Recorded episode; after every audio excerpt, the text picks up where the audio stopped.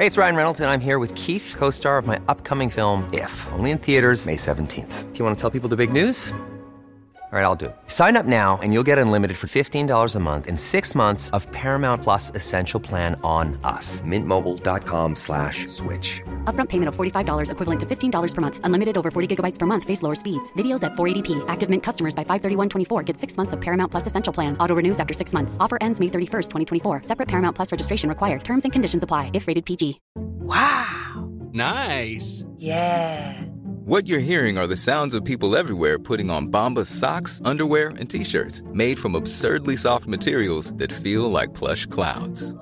Yeah, that plush. And the best part? For every item you purchase, Bombas donates another to someone facing homelessness. Bombas. Big comfort for everyone. Go to bombas.com slash ACAST and use code ACAST for 20% off your first purchase. That's bombas.com slash ACAST. Code ACAST.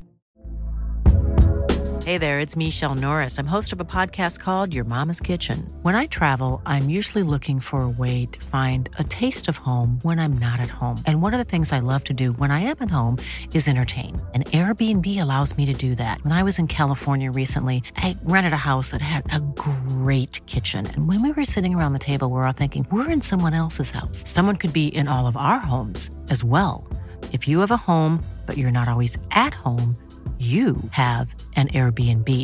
Your home might be worth more than you think. Find out how much at airbnb.com/slash host. Farándula 021, un podcast de cultura pop con periodistas, psiquiatras y vestidas. Comenzamos. Y bueno, iniciamos el episodio 113, 13, que es de buena suerte. Perdónenme, el 13 es un número cabalístico entre los aztecas que vivían justamente en esta región. Entonces tenemos ADN azteca nosotros, por lo cual es de buena suerte para nosotros. Pilar Bolívar, ¿estás de acuerdo o estás en contra? No, absolutamente. Muchas personas le tienen miedo al número 13 y no, la verdad es que es un número aparte cabalístico que viene desde, pues ahora sí que toda la filosofía hermética de los egipcios. Y los aztecas también. Sí, Pilar. no, por eso de... Horacio, te estoy dando la razón No. de los aztecas, de los egipcios, Y el de rabo los te mayas. crece. O sea, Tranquilo, tranquilo. de no se muchas, de muchas culturas, el 13 es un gran número. Tú ni, sabías, ni sabías y qué. A ver, aquí alegando. a ver. Madelis, pero están diciendo, ay, el número 13. Ese, El rabo te crece. Ese episodio ya pasó hace 100 episodios. Estamos en el episodio 113, Eso sí Madelis. tienes razón. ¿Quién dijo, 113. dijo, ¿Quién dijo episodio 13? Dijimos Nadie. 113. Sí, pero después se, se enfocaron en el 13 y que el 13 y que el- Oh. ya lo pasamos hace 100 Ay, ¿sabes episodios. sé. histérica. bájale. Por J histérica. Mira que- Cálmate mira que ya. lo dice. No Mira. le puedes, No, Horacio. Horacio. Au, pero yo no me pongo así. Órale, Ay, cabrona. no. te la Horacio, mereces. no. No, ya, Horacio. Violencia, ¿sabes qué? Horacio, no. Hay eso no estuvo momentos bien. que los No, psiquiatras no. recomiendan las cachetadas para que la gente se tranquilice. No, prefiero Mírala. electroshock. Oye, prefiero mírala qué electroshock. serena está la maniwis. Mira, ¿Saben qué? serena morena. El 13 ha sido mala suerte. Vea cómo empecé, bien Oye, madreado. serena morena. Qui- quieta, pi- prieta. Ahí sí cachetada. que- que- que- Ándale. Rubio Eso. natural, ¿Te agüita acuerdas quién decía eso? ¿Quién decía eso? Serena morena. Sebastián Ligar. Eh, ¿En dónde? El quinceañera. Éndele. Ay, él Decía, dice que- quieta, quieta, prieta, quieta, prieta. Serena, morena. Y mira, y a mi Sebastián le gustaba que apretara. La aprieta.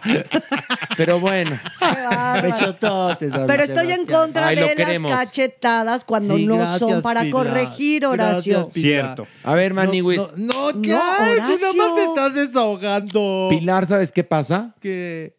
Te provocó esta cachetada. ¿Por, ¿Por qué? qué? Por mamona. No. Ya, pinche vieja, Yo deja de estarme defendiendo. Yo siempre, no, no, Mani, siempre he votado por, pues sí, que te den tu cachetadón. Aquí el único que pero cuando vota te casi es el equivocas, mi amor, no nada más por la histeria, eso se corrige de otras Ya, formas, ya, Horacio. Pilar, ya. Qué Ya no le muevas. Pilar es cabrona, pero que crees siempre sale bien, bien parada. Ah, Wilbur. sí. Eso sí. La ¿En agilidad serio? mental y la Si inteligencia. es cabrona, La no manga, mensa. la manga. La mi de amor. Pilar es como la de John Hamm. Siempre sale bien parada. ¿Le has visto a John Hamm Ve- ve- ¿Verdad que? Hasta se quedó sin aliento. sin aliento. Ahora sí que como película de Godard, sin aliento. Oye, sentiste una daga, verdaderamente. Que John Hamm, ese sí vive lejos y no Hijo mamadas, ¿eh? Y si no me cree, métase al internet y ponga. John. Mira, ya, pero ahorita, Bel inmediatamente. Clararina. Bel que está aquí con nosotros operando inmediatamente. John Hamm Cock. Ya. Y el productor con sus manitas abajo de la mesa, ya googleando seguramente. El productor todo lo googlea. Todo. Todo, Todo, todo. lo busca en Google. Pero hasta cómo se llama. Ah, no, el lo otro que día. está más ¿Cuándo padre. nací? Ay, en Google. Ay, ya, ya me acuerdo cuándo ¿Cómo me nací. llamo? ¿Cómo me llamo? Perengano. Él busca ¿Qué todo en Google. hoy? Sí, todo, Sí, todo, todo. Y el otro le dije, no, y que lloró, ¿eh? Le dije, a ver, ¿qué crees? También en internet la cagan. No es cierto, yo confío en Google. Le dije, allá tú. Pues claro allá que tú. la cajetean, obviamente. No es cierto, nunca se equivocan. que dije, pues indignó. allá tú. ¿Cuánta allá tú. información falsa? ¿Cuánta información que está mal ¿Cuánta fake hecha? news? Muy Ush, fake. ush, No, no, no. Ush, Y en cosas culturales es así, enseñarle a los alumnos a que aprendan a apreciar qué está bien y qué está mal. Porque de verdad, de repente hay unos datos súper incorrectos. Bueno, por ejemplo, se equivocan hasta en cosas básicas como fechas y fichas de discos, por ejemplo. En cosas clarísimas. Hay Tienes muchos que errores, ¿eh? Corroborar en muchas Uh. fuentes para lograr tener un dato fidedigno. Ay, Oigan. qué bonito hablo. ¿Ven cuánta palabra? No, Pilar, no, Dominguera. no, no eres una verdadera Bertolucci. Que por cierto, les recuerdo que estamos en últimas semanas, nos vamos, se termina la temporada de Un Acto de Dios. Ha durado muchos meses, hemos sido bendecidos con la presencia del público y así queremos irnos. Así que ya quedan muy poquitos viernes que estaremos en el Teatro Shola, nos vamos, ya. Antes, por supuesto, les recuerdo que en Guadalajara estaremos el 21 de junio en el Teatro Galerías. Boletos en Boletia. Córrale porque están volando. Y para la gente que nos, ahora sí que nos ve aquí en la Ciudad de México, que nos visita, aprovechen el 2x1 en Ticketmaster este jueves para vernos el viernes. Ya nos vamos. Todo tiene un principio, pero también todo tiene desafortunadamente un final. Oigan, y fíjense que muy comentado en redes este trabajo eh, titulado El Show, Crónica de un asesinato, que es una serie documental de VIX, de VIX, VIX. sobre el asesinato de Paco Stanley, que se le, se le quisieron adelantar a los que están haciendo la bioserie Sí, de Paco. Sí, Stanley, que ¿no? es de la que está Boneta, ¿no? en la que está. Boneta y Belinda y ya sabes, ¿no? Que es otra plataforma. Pero bueno, aquí los de VIX, que es Televisa, hacen, ¿cómo puedo decir yo? Un mal ejercicio periodístico a través de esta serie documental. He visto el primer capítulo, voy a ver los otros restantes, pero el primer capítulo deja mucho que desear. ¿Por qué? Porque te cuentan a partir del asesinato de Paco Stanley en el charco de las ranas, se van para atrás para contarte un poco su vida. Y entonces ahí ya estamos en problemas, porque te la cuentan mal y te la cuentan en desorden y entonces no entiendes por qué Paco Stanley fue tan querido, ni por qué Paco Stanley era tan carismático, ni explican en qué momento surge una figura como Paco Stanley, por qué era necesaria, importante, etcétera. Porque a final de cuentas, el asesinato de Paco Stanley fue un ajuste de cuentas, y vale la redundancia, entre narcotraficantes. Ahora sí que ahí sí vale la redundancia, ¿no? Y el problema es que Paco no quería pagarles a unos que les debía una lana y entonces Paco armó su mini ejército para pelearse con ellos, pero los malos eran más profesionales y más malos y estaban mejor armados y pues lo mataron ahora sí que doce y media del día, plena luz del día, afuera del charco de las ranas, después de que Paco había desayunado. Aquí el asunto es que a partir de este hecho te empiezan a contar la carrera de Paco Stanley y el primer capítulo termina con la declaración del procurador diciendo que no era un asunto de inseguridad, porque al momento que lo matan, Bueno, vemos a todos los periodistas y comunicadores y actores diciendo que ya dónde vamos a parar, que, que nuestra seguridad, que cómo pueden matar a una persona tan querida y linda como Paco Stanley eh, a las doce y media del día, cuando todo el mundo estaba despierto, etcétera, que ta, ta, ta, ta, ta. Y entonces ahí sale, ahora sí que la gente que trabajaba para el entonces regente, que era regente Cuauhtémoc Cárdenas, a decir, perdón, esto no es un asunto de inseguridad, Ah, es un asunto de ajuste de cuentas entre narcotraficantes. Y entonces, El primer jefe de gobierno, porque fue el primer jefe de gobierno. ah, ya no era regente, Sí, ya no era primer regente. jefe de gobierno, perdón, merengones más. Oye, no, tú vienes muy groserito, Horacio. ¿Por qué No, le das él. No, me la di a mí mismo. No. ¿Qué? No te La dan cajeteé, pero no te No. Horacio, ¿para qué No estamos los amigos? pegues. Permíteme. A ver, ándale, Ándale. ya, bueno. Entonces el asunto es que después de, de esto, pues cambia el panorama de la investigación del asunto de Paco Stanley. Pero aquí el problema más grave es que, amén de que está mal contado el primer capítulo del documental, sí tienen a Emilio Azcárraga hablando, tienen a Mayito, tienen a Verónica Macías. En el capítulo 2 sale, creo que Salinas Pliego, Alfredo Adame. Tienen a gente muy importante hablando ahí, ¿no? Pero no hablan del caldo de cultivo que había en la distribución de drogas, me imagino, en Televisa en ese entonces. Pucha, Porque, pues. porque para que Paco Stanley tuviera ese poder que tenía y pudiera enfrentarse a narcos importantes como lo que planeaba hacer, porque estaba formando su pequeño ejército, Mm. era porque tenía poder. Y hay una parte que va a salir en uno de los capítulos posteriores donde Alfredo Adame declara que el Tigre Azcarra le dice que él y Paco Stanley son dos ejemplos de cuando alguien pega, pega. Y dice que el Tigre Azcárraga le dijo a Alfredo Adame, recuerda que Televisa es un lugar muy chico donde todo el mundo se entera de todo.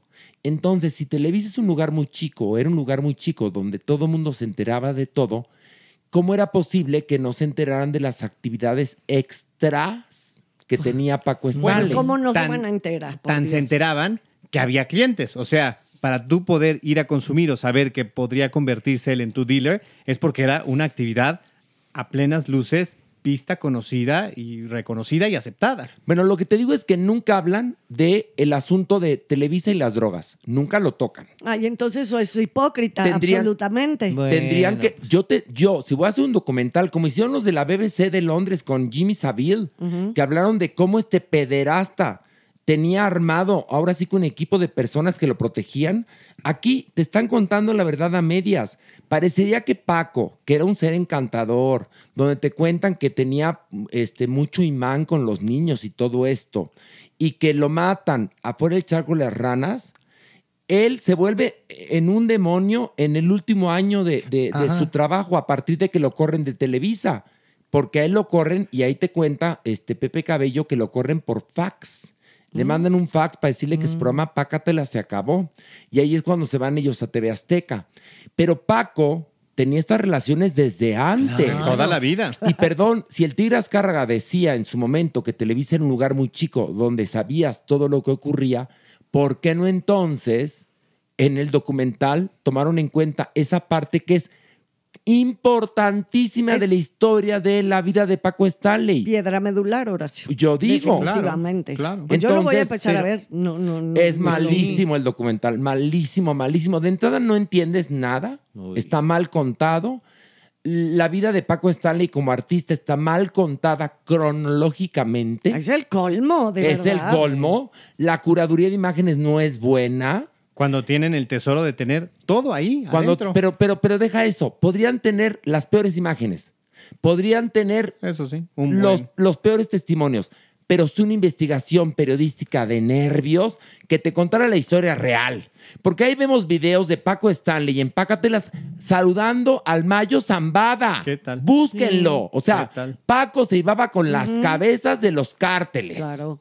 Y esto no está contado, porque más esas alianzas las hace cuando estaba en Televisa. ¿Por qué Televisa no cuenta eso? A ver. Ay, pues porque son unos hipócritas. Ah, ¿no? ¿verdad? Sí, porque, porque se quieren curar en salud. Y, y como bien lo dice ahora, sí, tú, tú, él se convirtió a partir de que salió de Televisa. ¿eh? En malo. Ya, mira, mientras estuvo aquí, pues no, no nos enteramos al menos nosotros. Pero espera, ¿sabes cuánto tiempo estuvo fuera de Televisa? Como un año, sí. Un año, un año. Sí, ¿no? Un año a que murió. Obviamente, obviamente, esto fue de muchísimo tiempo atrás. Bueno, el, empezó a el- ganar. el saludo de Paco Stanley al Mayo Zambada es empácatelas. Y, y se siente tan, tan importante que le vale madre si lo hace en un programa en Canal 2. Sí, sí. O sea, soy tan chistoso y tan poderoso que puedo hacer esto y más. Es por eso que la primera parte del documental la terminan cuando el procurador dice, perdón, el crimen no fue por un asunto de inseguridad, No, hombre. fue por un ajuste de cuentas. Pero, sí, bueno, Stanley, eh, Horacio, siento que tenía este halo de, de ser como muy chistoso pasado de Bertolucci. O sea, Sí, sí, sí. ¿no? Era parte de su forma de humor. Se pasaba de. Ahorita sería totalmente cancelado Sí, en claro. muchísimos de, su- de los tipos. Misógino, homófobo, llevado. Gordófobo, Es o cuando sea, además por Dios. él era pasado de peso, él venía del pueblo y también pues Y atacaba, socarrón, señalaba. lo que llamábamos antes es la palabra perfecta, era muy sí, sí. socarrón, pero, pero ¿no? también, Fanfarrón. pero también se reía del mismo, ¿eh? Sí, y también, eso un poco a Paco lo eximía. Tú ves una cosa, Paco Stanley era muy talentoso. Muy Y simpático. tenía sí. un gran ángel. Tenía, Sí. un, Pero tenía su- un gran ángel. Sí, señores y señoras, perdón. Yo no estoy diciendo que no. No, a mí, de hecho, yo lo seguía y, era- y me hacía reír muchísimo. Lo que estoy diciendo que su humor, así como tú, Horacio Villalobos, tienes un tipo de humor, yo, Mere- wherever, eh, su humor siempre fue pasado de Bertolucci, aún Pero- en esa Pero nadie época. te está diciendo que no, Pilar. Sí, aún en esa Nadie época. te está negando lo que estás diciendo tú. No, si no No. estamos debatiendo al respecto. No, no, no. A lo que iba es que no, esto no le resta para nada a mi comentario, que era súper talentoso, súper, súper No, talentoso. lo que estoy diciendo, a ver, carismático. el humor de Paco también era de acuerdo a ese Sí, a momento época. histórico, ¿eh? En ese momento histórico, ser homófobo era padre. Sí, Ser- Gordófobo. Ser, misógino era padre. Ser gordófobo. Él, él inventó los gordovics. ¿Te acuerdas de los Sí, gordovics? sí, sí. Él los inventó. Pero por eso decía que aún en su época, que hoy por hoy sería todo lo contrario, aún en su época su humor era pasado de Bertolucci. Bueno, pero po- pongamos que Paco Stanley siguiera vivo, se hubiera tenido que ir adaptando a los nuevos Seguro, tiempos, claro. Porque si no hubiera acabado en el olvido. No, aquí el asunto es La hipocresía de la empresa. la hipocresía de, de Televisa de no contar bien las cosas, como hizo la BBC de Londres al contar, bueno, que no fue la BBC de Londres, fue ITV quien hace el documental investigando bien a Jimmy Savile. Pero aquí, aquí la verdad es que, perdón que se los diga, pero un, un elemento muy importante era la vida de Paco y cómo ¿Y por qué Televisa permitía que uno de sus más grandes este, exponentes tuviera estas relaciones con, con cárteles así, sin que pasara nada, ¿no? Pues ahora mí- sí que era la época, estaba hasta padre visto. Bueno, pero ¿por qué entonces no lo cuentan en el documental? Ah, porque hoy por hoy. Por lo pronto en el primer cosa. capítulo, ¿eh? Voy a ver los otros cuatro, pero, pero con ver este Ay, me, lo sabes, me basta para saber que está mal hecho. Pues sí. Yo por está eso lo voy mal a ver, hecho. para comentarlo la no, semana que velo entra, para que ¿no? comentemos. Sí. Porque, eh, perdón, perdón que se los diga, pero VIX produce muy mal. Produce muy mal. Pero pues es el Eh, reflejo de la empresa actualmente, de cómo están produciendo y- de y- gacho, y- mal. Espérate, y entonces creen que, que, que el mercado merece mierda. Es decir, sí, mucha plataforma, pero te voy a dar porquerías. Porque no es un documental hecho con los huevos en la mano. ¿Y ¿eh? creerán que lo están haciendo bien? Me gusta, lo voy a ver, Sí. lo voy a ver nada más para tener como semióticamente esa apreciación de decir, ¿y estos estarán Bueno, y creyendo te que lo cuento una están cosa. haciendo bien? Y Emilio Azcárraga de cuenta que si tú no lo conoces, dices Charles de Gaulle o Ted Turner. No, no, no, no, no. Si uno conoce a Emilio Azcárraga, dices, no, no, no. Este hombre sí salvó la televisión de ese país, que quién sabe cuál sea, pero sí la salvó. Y dices, y luego cuando me, me eché el primer capítulo, que te lo echas con comerciales porque pasó en, en televisión abierta, y ves los comerciales, tercer grado y es una desgracia. tercer grado es una desgracia. Anuncian sus telenovelas. Todas se llaman Tierra de Pasiones, Tierra de no sé qué. Una cosa con, con Andrés. Andrés Puente, ¿cómo se llama Andrés Puente? Que van a estrenar con Mariana Seoane, que es la misma ¿Sabes? telenovela Ay, de Dios toda mío. la vida, con los mismos promocionales. y Acabo luego, de ver un camión de ese, de promocionando esa telenovela. Sí. ¿Saben qué fue lo primero que pensé? ¿Qué? ¿Se acuerdan las portadas de estas eh, que se llamaban Lágrimas y Risas? Sí. Tiene totalmente ese, ese halo, pero horrible. No, no en padre, ¿eh? No, no, no. ah, Ni siquiera es un vintage Ajá, ajá. que dijeras, estamos haciendo un. No, No, no, no. no. En gat- en horrendo, pues. No, pero además estaba viendo los comerciales, porque me tocó ver los comerciales de las series y telenovelas horrendas que transmiten en el canal de las estrellas. De entrada, bueno, tercer grado y es una desgracia. Qué distinta la, la, la, la formación que tenían hace algunos años con la que tienen ahora. Y luego ves esta de tierra de no sé qué con Andrés Puente y, y- y este que es de, de Y Ca- Hacienda Temática. ¿eh? Carolina Miranda, que es de Hacienda Temática, que nos la han contado 37 veces. Ay. Luego vi un promocional de la Rosa de Guadalupe que dices, No. "Qué cos- métansela por el culo. Y aguantaste todo Y eso, luego- no te picabas los ojos así Y desesperado. luego esos, eh, esa serie de, de telenovelas que se llaman Vencer, que produce Rocio Campo, que lo que quieren es vencer, pero a tus neuronas. o vencer tu paciencia. No, no, no, no, No, tus no. neuronas, man, a matarlas, para que te quedes vencido frente al sillón viendo esas mierdas. consumiendo lo mismo. No, bueno, pero bueno, vamos a comenzar, damas y caballeros, con esto. Ver o no ver.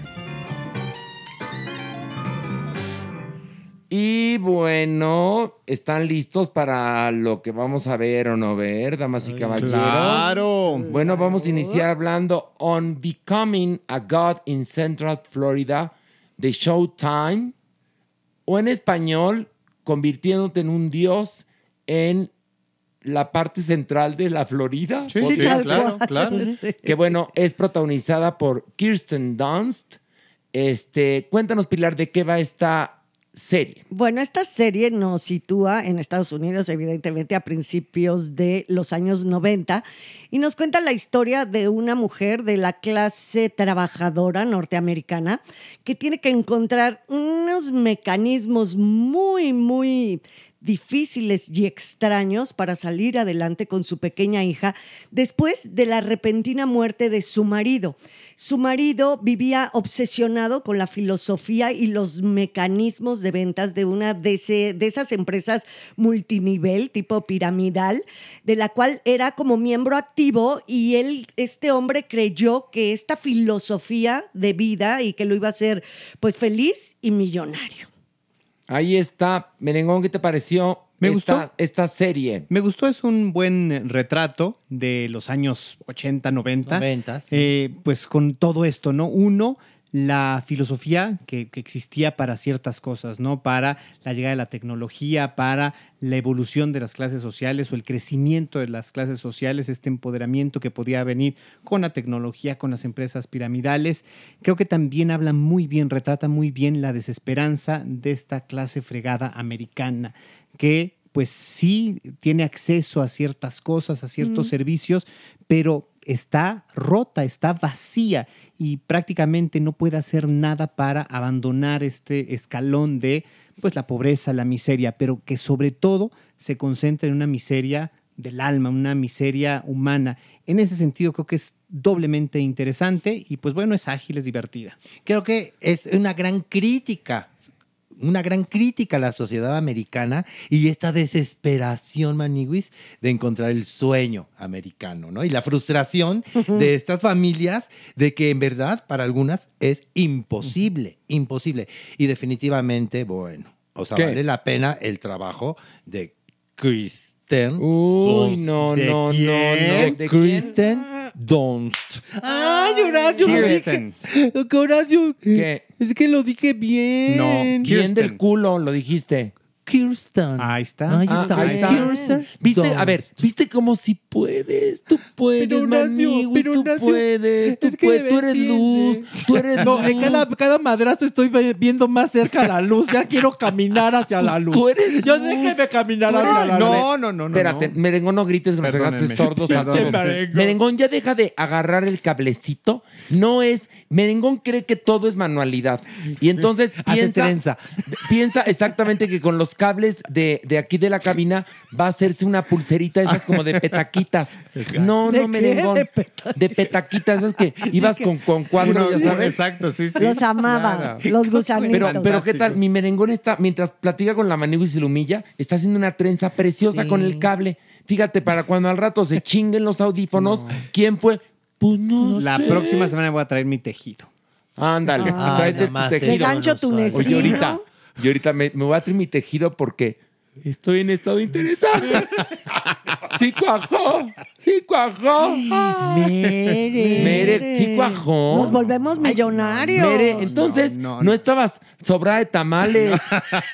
estabas en estado En estado de interesante. gestación. Estás preparándote para amamantar. Qué bonito. Ay, hay que hacerle un baby shower. Ay, sí. claro, Sí. Ay, claro. sí, imagínate. Pero Pero ahora, sí no tienes tú que poner el. Que por cierto, fue cumpleaños de Mere. Ay, sí. y al rato te tengo una sorpresa, Muchas Mere. gracias. Te Muchas tengo una gracias. sorpresa.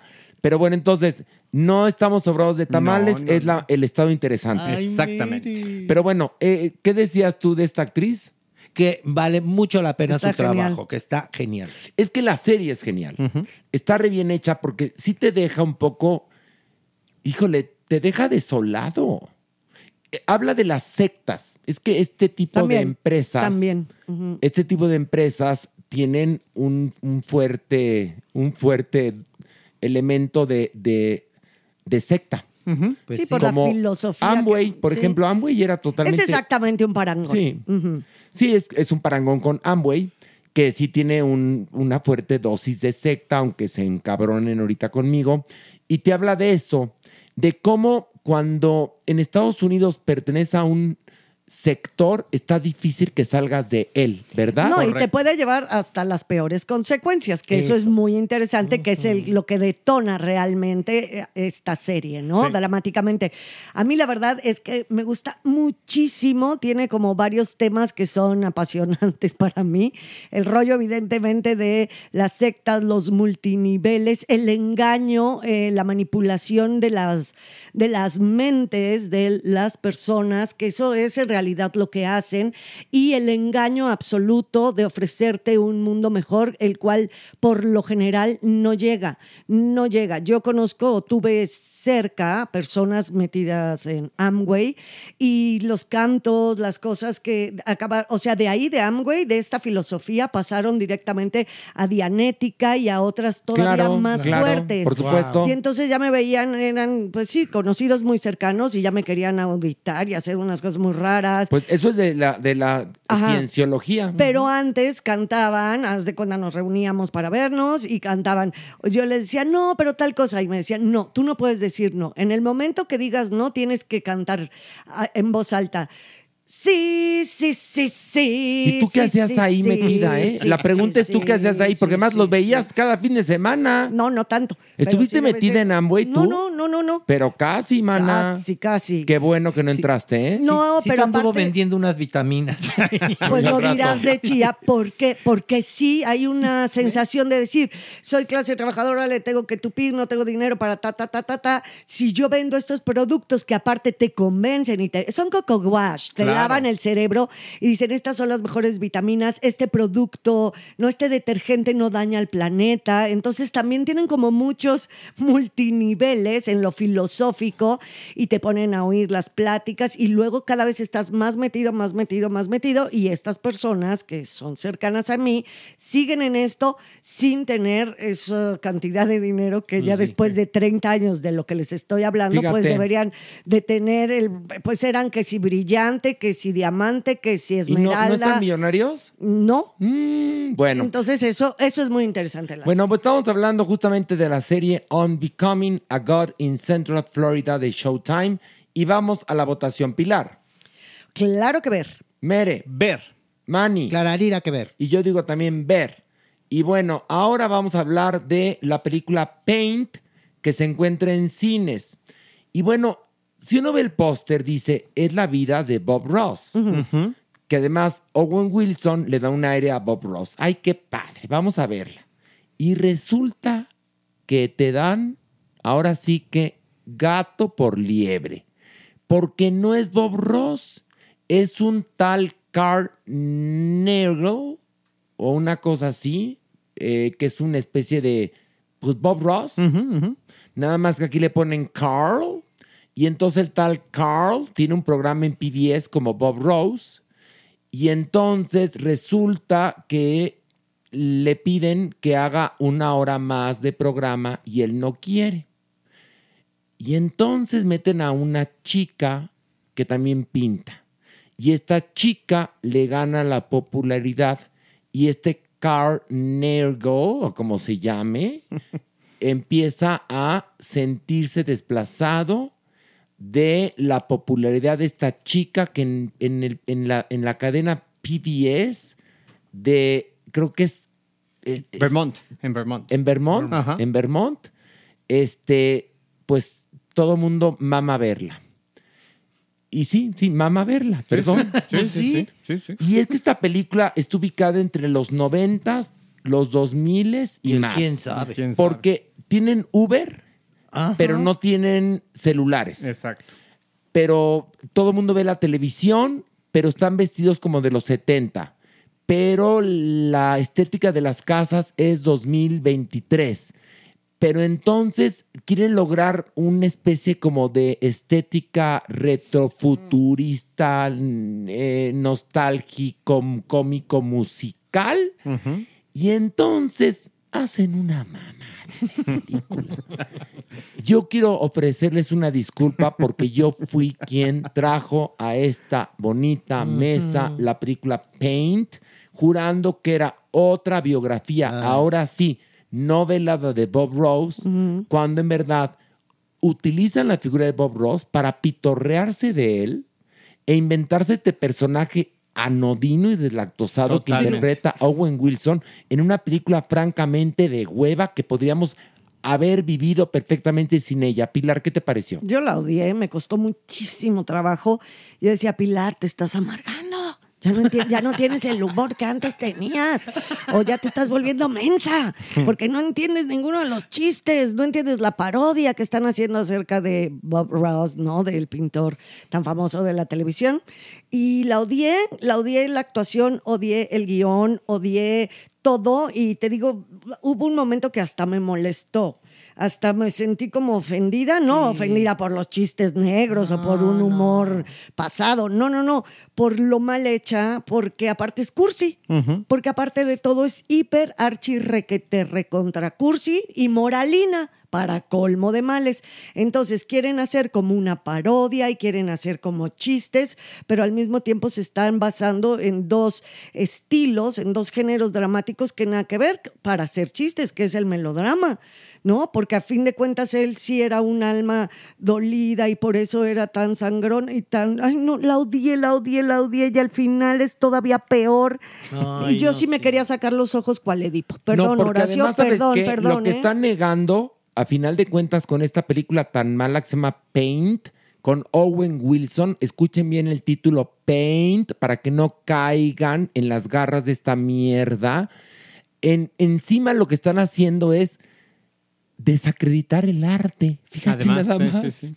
Es lo, lo peor. O sea, Pues el arte es una mierda que dependerá de cómo lo manejes. El arte no existe, no señores. Sí existe el arte y su película está pa' mi arte. No, pero aparte son pretensiones, perdonando ya nada más el chiquitín para que pasen los compañeros a dar su bonita opinión. Eh, aparte hay una desvirtualización, evidentemente, de lo que es el talento.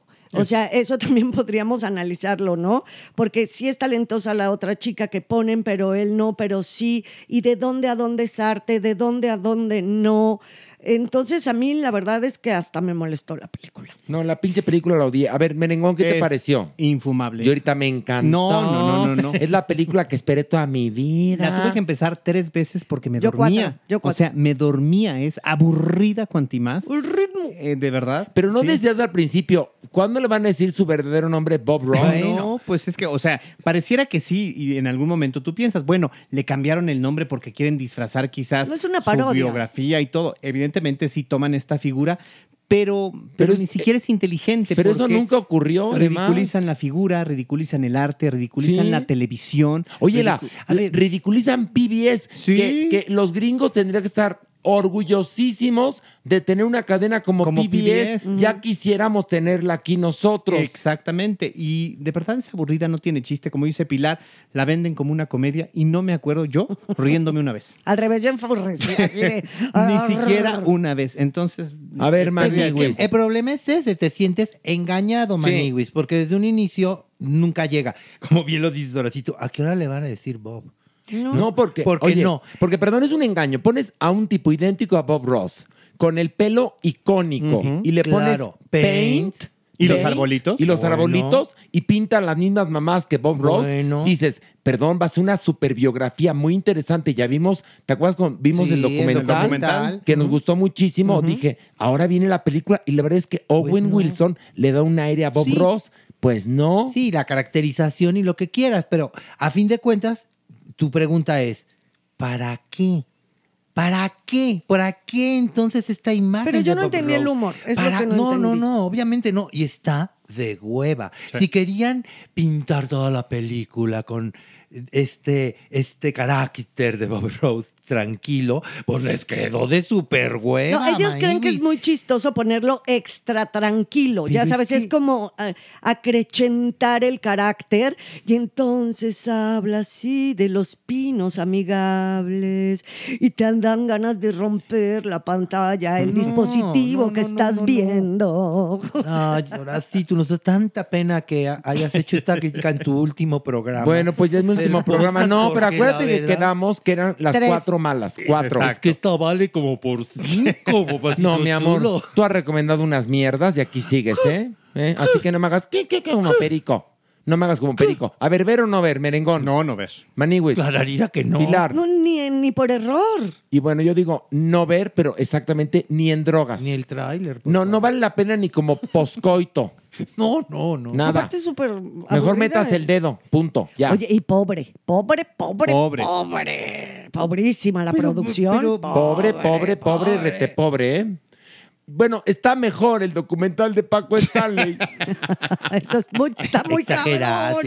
Bueno, ahí exageré, me la mamé, me la prolongué. Y bueno, vamos a hablar de las casas más extraordinarias del mundo, que es una producción de la BBC de Londres que se encuentra hasta en YouTube. Y bueno, ¿de qué va? Cuéntanos, merengón. Pues es una miniserie que ya lleva dos temporadas. Es una actriz en conjunto con un arquitecto que visitan algunas de las construcciones más extraordinarias del mundo. En la primera eh, temporada hacen cuatro visitas a geografías extrañas y en la segunda ya pues a lugares como Suiza, Portugal, justamente encontrando estas construcciones en las que se pone mucho dinero, mucha inversión, eh, mucha novedad arquitectónica de ingeniería y francamente descubrimos espacios fascinantes en donde la naturaleza quizás se integra, en donde pues los espacios resultan impresionantes, de verdad vale mucho la pena. Que justamente quienes conducen este, este trabajo son Pierce Taylor y Caroline Quentin, que es la actriz que yo a ella la mandaba de regreso a su casa porque es insoportable. todo está bien, Ah, todo me pareció maravilloso, No. menos él y ella, sobre todo la tal Caroline, Caroline Quentin, mamona, redicha, encajosa, huevona. Ay, no, no, No, me no, cagaron no. los hosts. A mí no, a mí me no. cagaron los dos, sobre todo, pero ella fue la que más me cagó porque más interrumpe, repite el mismo que preguntó el otro, es pendeja hasta para poder subir las escaleras. No, no, no, no la aguanté a ella, no pude con ella. Perdón, Pilar. No, a mí me gusta muchísimo, sobre todo por los espacios que visitan. O sea, de verdad que esas Pero casas. estamos, a ver, casas están, eh, una metida en una montaña, ella no puede ni subir, pues ¿para qué la escogen a ella? Ay, no puede abrir la puerta, pues mana, no te escogen a ti, que llamen a otra que pueda abrir puertas. Precisamente por eso la Es parte de, escogen, sí. es parte Pues no me dio de- risa, ¿eh? Porque las casas divinas todas, pero ella lo arruinaba. Preguntaba cada pendejada. Y, y entonces ahí es el excusado donde cagan. Pues sí, mana, en el excusado se caga. Ah, no, a mí sí me gusta y me gusta muchísimo. He visto todos los capítulos de todas las temporadas. La verdad es que son espacios, a mí la arquitectura me fascina, soy fan de este tipo de programas. Tal vez no la odié tanto como Horacio. Digo, No, me pasa un poco. Adoré la serie, odié a ella. No, por eso a ella no la, no la odié tanto, en el sentido de que al revés, tiene que ser un ser común y corriente para hacer el contraste con estas maravillas, majestuosidades. Pero por lo menos una persona que sepa distinguir la diferencia entre grava y madera. No, Sí, pero yo- no, pero es parte, es parte de quitar un poco esto, si no se volvería o Muy sea, técnico, Muy quizás. técnico. Pero, pero, pero, arquitecto- entonces, pero- pero entonces metes a alguien no pendejo. No, no informado, pero no tan pendejo. Bueno, tal vez, pero el casting está así, ni modo. y Pues la de verdad, hueva, A la mí sí me gusta. A mí Sí, tampoco A mí me no molesta. me, no me molesta. No, no, no, para ya. nada. Todo estaba bien hasta que Y a mí el abrió chavo, la boca esta el chavo, el arquitecto, me parece también bastante padre, que va haciendo como proyecto de cómo puede ser que empezaron los diseños de cada una de las casas. También hay entrevistas increíbles que logran en muchos de los capítulos con los arquitectos originales. Eso es increíble. eh. Y otra a los que más pena me daba porque la mujer esta les preguntaba unas y pendejadas. otra cosa que es padrísima es que por lo general no vemos a los dueños, no vemos a eh, viviendo a los Sí, sí. dueños. Por eso esta mujer y él les prestan la casa un par de días como para habitarla, para tener la sensación de meter. Por eso la señora que te cae Y gordísima se encarga mete ella de rayar la- las paredes con sus maletas que mete de- mal, pues de- romper vidrios porque No, es no bastante es bruta, no, bastante lerda, Está, ¿eh? está exagerando Horacio, No estoy exagerando nada. Bueno, a mí me una- encanta, Va a una casa preciosa que está, creo que me imagino en Arizona o algo así. No sabe bajar las escaleras. le pega, al- le pega al- a, a la puerta que es de, de una madera preciosa con la maleta. Creo que la raya. No, no, no, no, no. no, Sí es torpe, sí es Perdóname, torpe. muy torpe la a mí, no, a mí para nada nunca lo tuve el pensamiento que No, tiene tampoco, Horacio. yo Pues yo Nunca, sí. En yo, ningún yo momento. tampoco la odié, yo tamp- pero sí les quiero, en verdad, hacer una sugerencia. Maniguis, este tipo de programas se tienen que ver en la noche, en tu camita y después dormir con una sonrisa. Porque si la ves en otra hora, empiezas a comparar, Maniguis. empiezas a voltear A la ver, cabecita donde realidad. vives, te asomas por la ventana, ves el paisaje real y te puedes amargar. Así es que yo les Muy buen sugiero, consejo. yo les sugiero, véala ya en su camita a punto de dormir y duerma con una sonrisa. Es demasiado eh, eh, extraordinario Sí, lo que se ve en ese no. programa. Des- ¿Cómo no? Despierta la envidia de cualquiera. No, ¿eh? pues, Obvio. Porque las casas son la- las cosas más hermosas que usted habrá visto en su vida. Sofisticadas, inteligentes. En lo que a bellas, casa se refiere, todo. no, in- in- ingeniosas, este, cada casa es una obra de arte. sí, sí. sí, sí, sí. Lo arruina nada más la conducción, pero bueno, No, vamos al ver o no ver. Mere, Sí, claro que ver.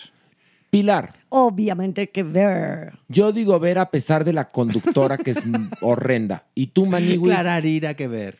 Y bueno, vamos a hablar ahora de lo que se estrenó en lugar de La Sucesión en HBO Max, que es una serie que estábamos esperando, por lo menos yo la estaba esperando desde hace mucho tiempo.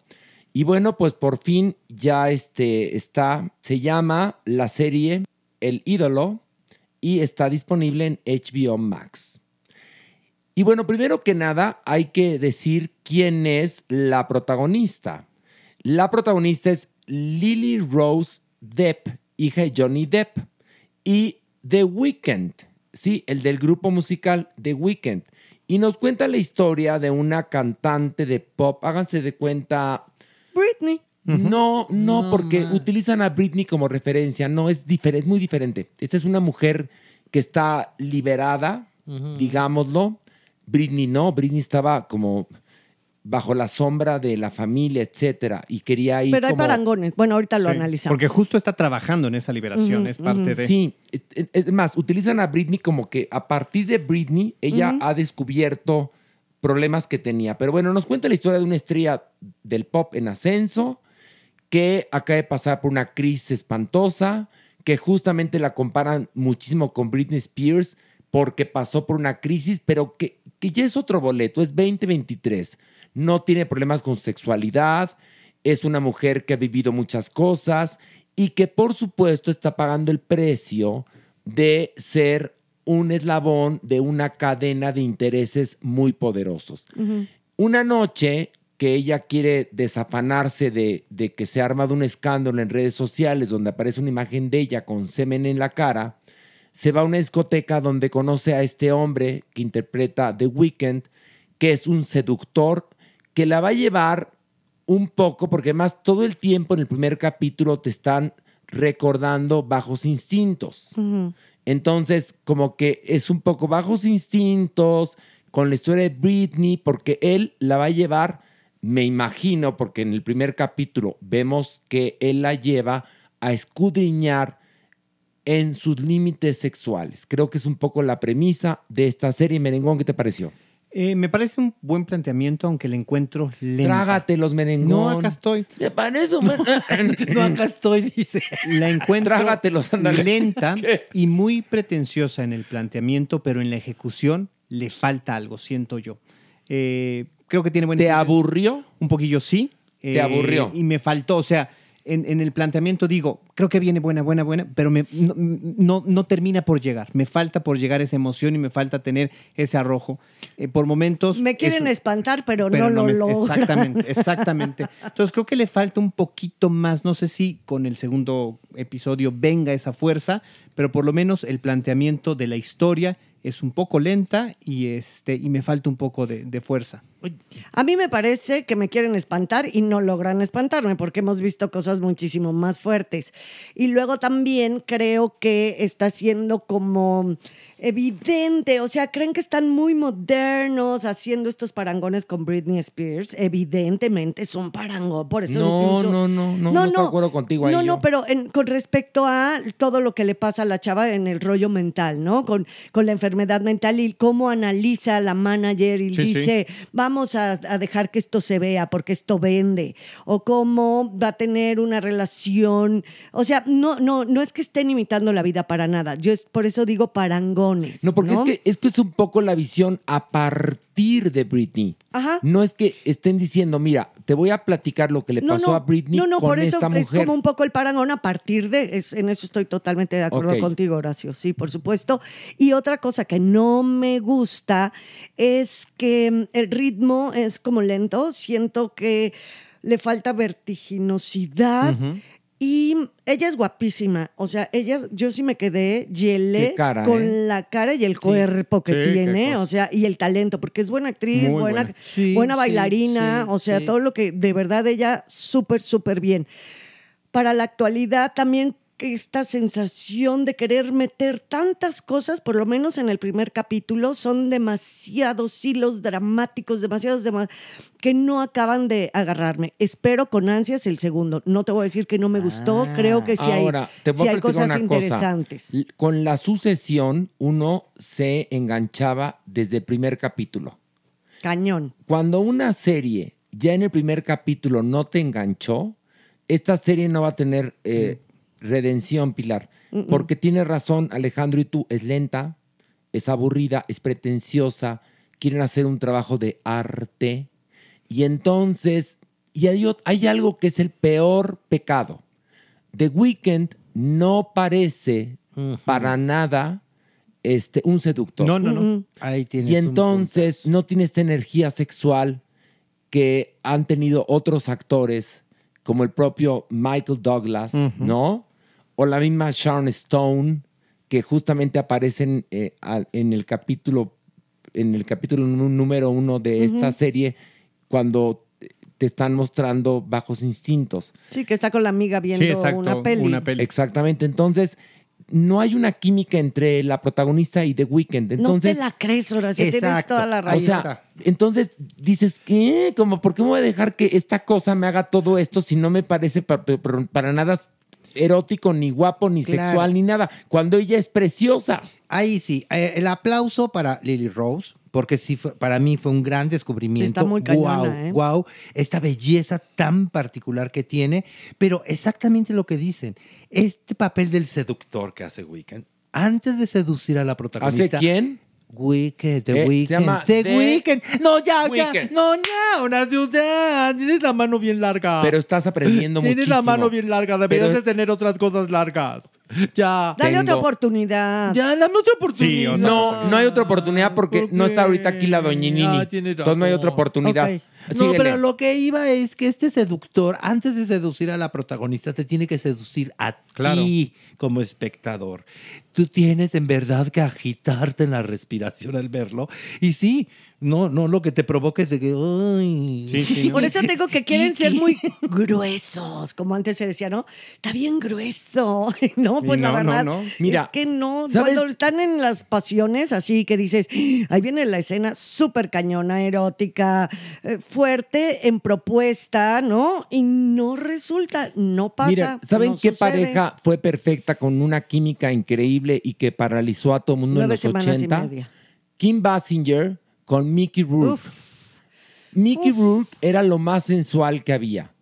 Y entonces veías a Mickey Rourke con esa ropa con la que aparecía, esos pantalones con, con las, este, con, tenía, ¿te acuerdas? Un pantalón blanco con unas pinzas. Como pinzas era la época. Y sí. este saco como vaporoso y cuando hace la escena del refrigerador. No, bueno, todos comimos fresas a partir de ese momento.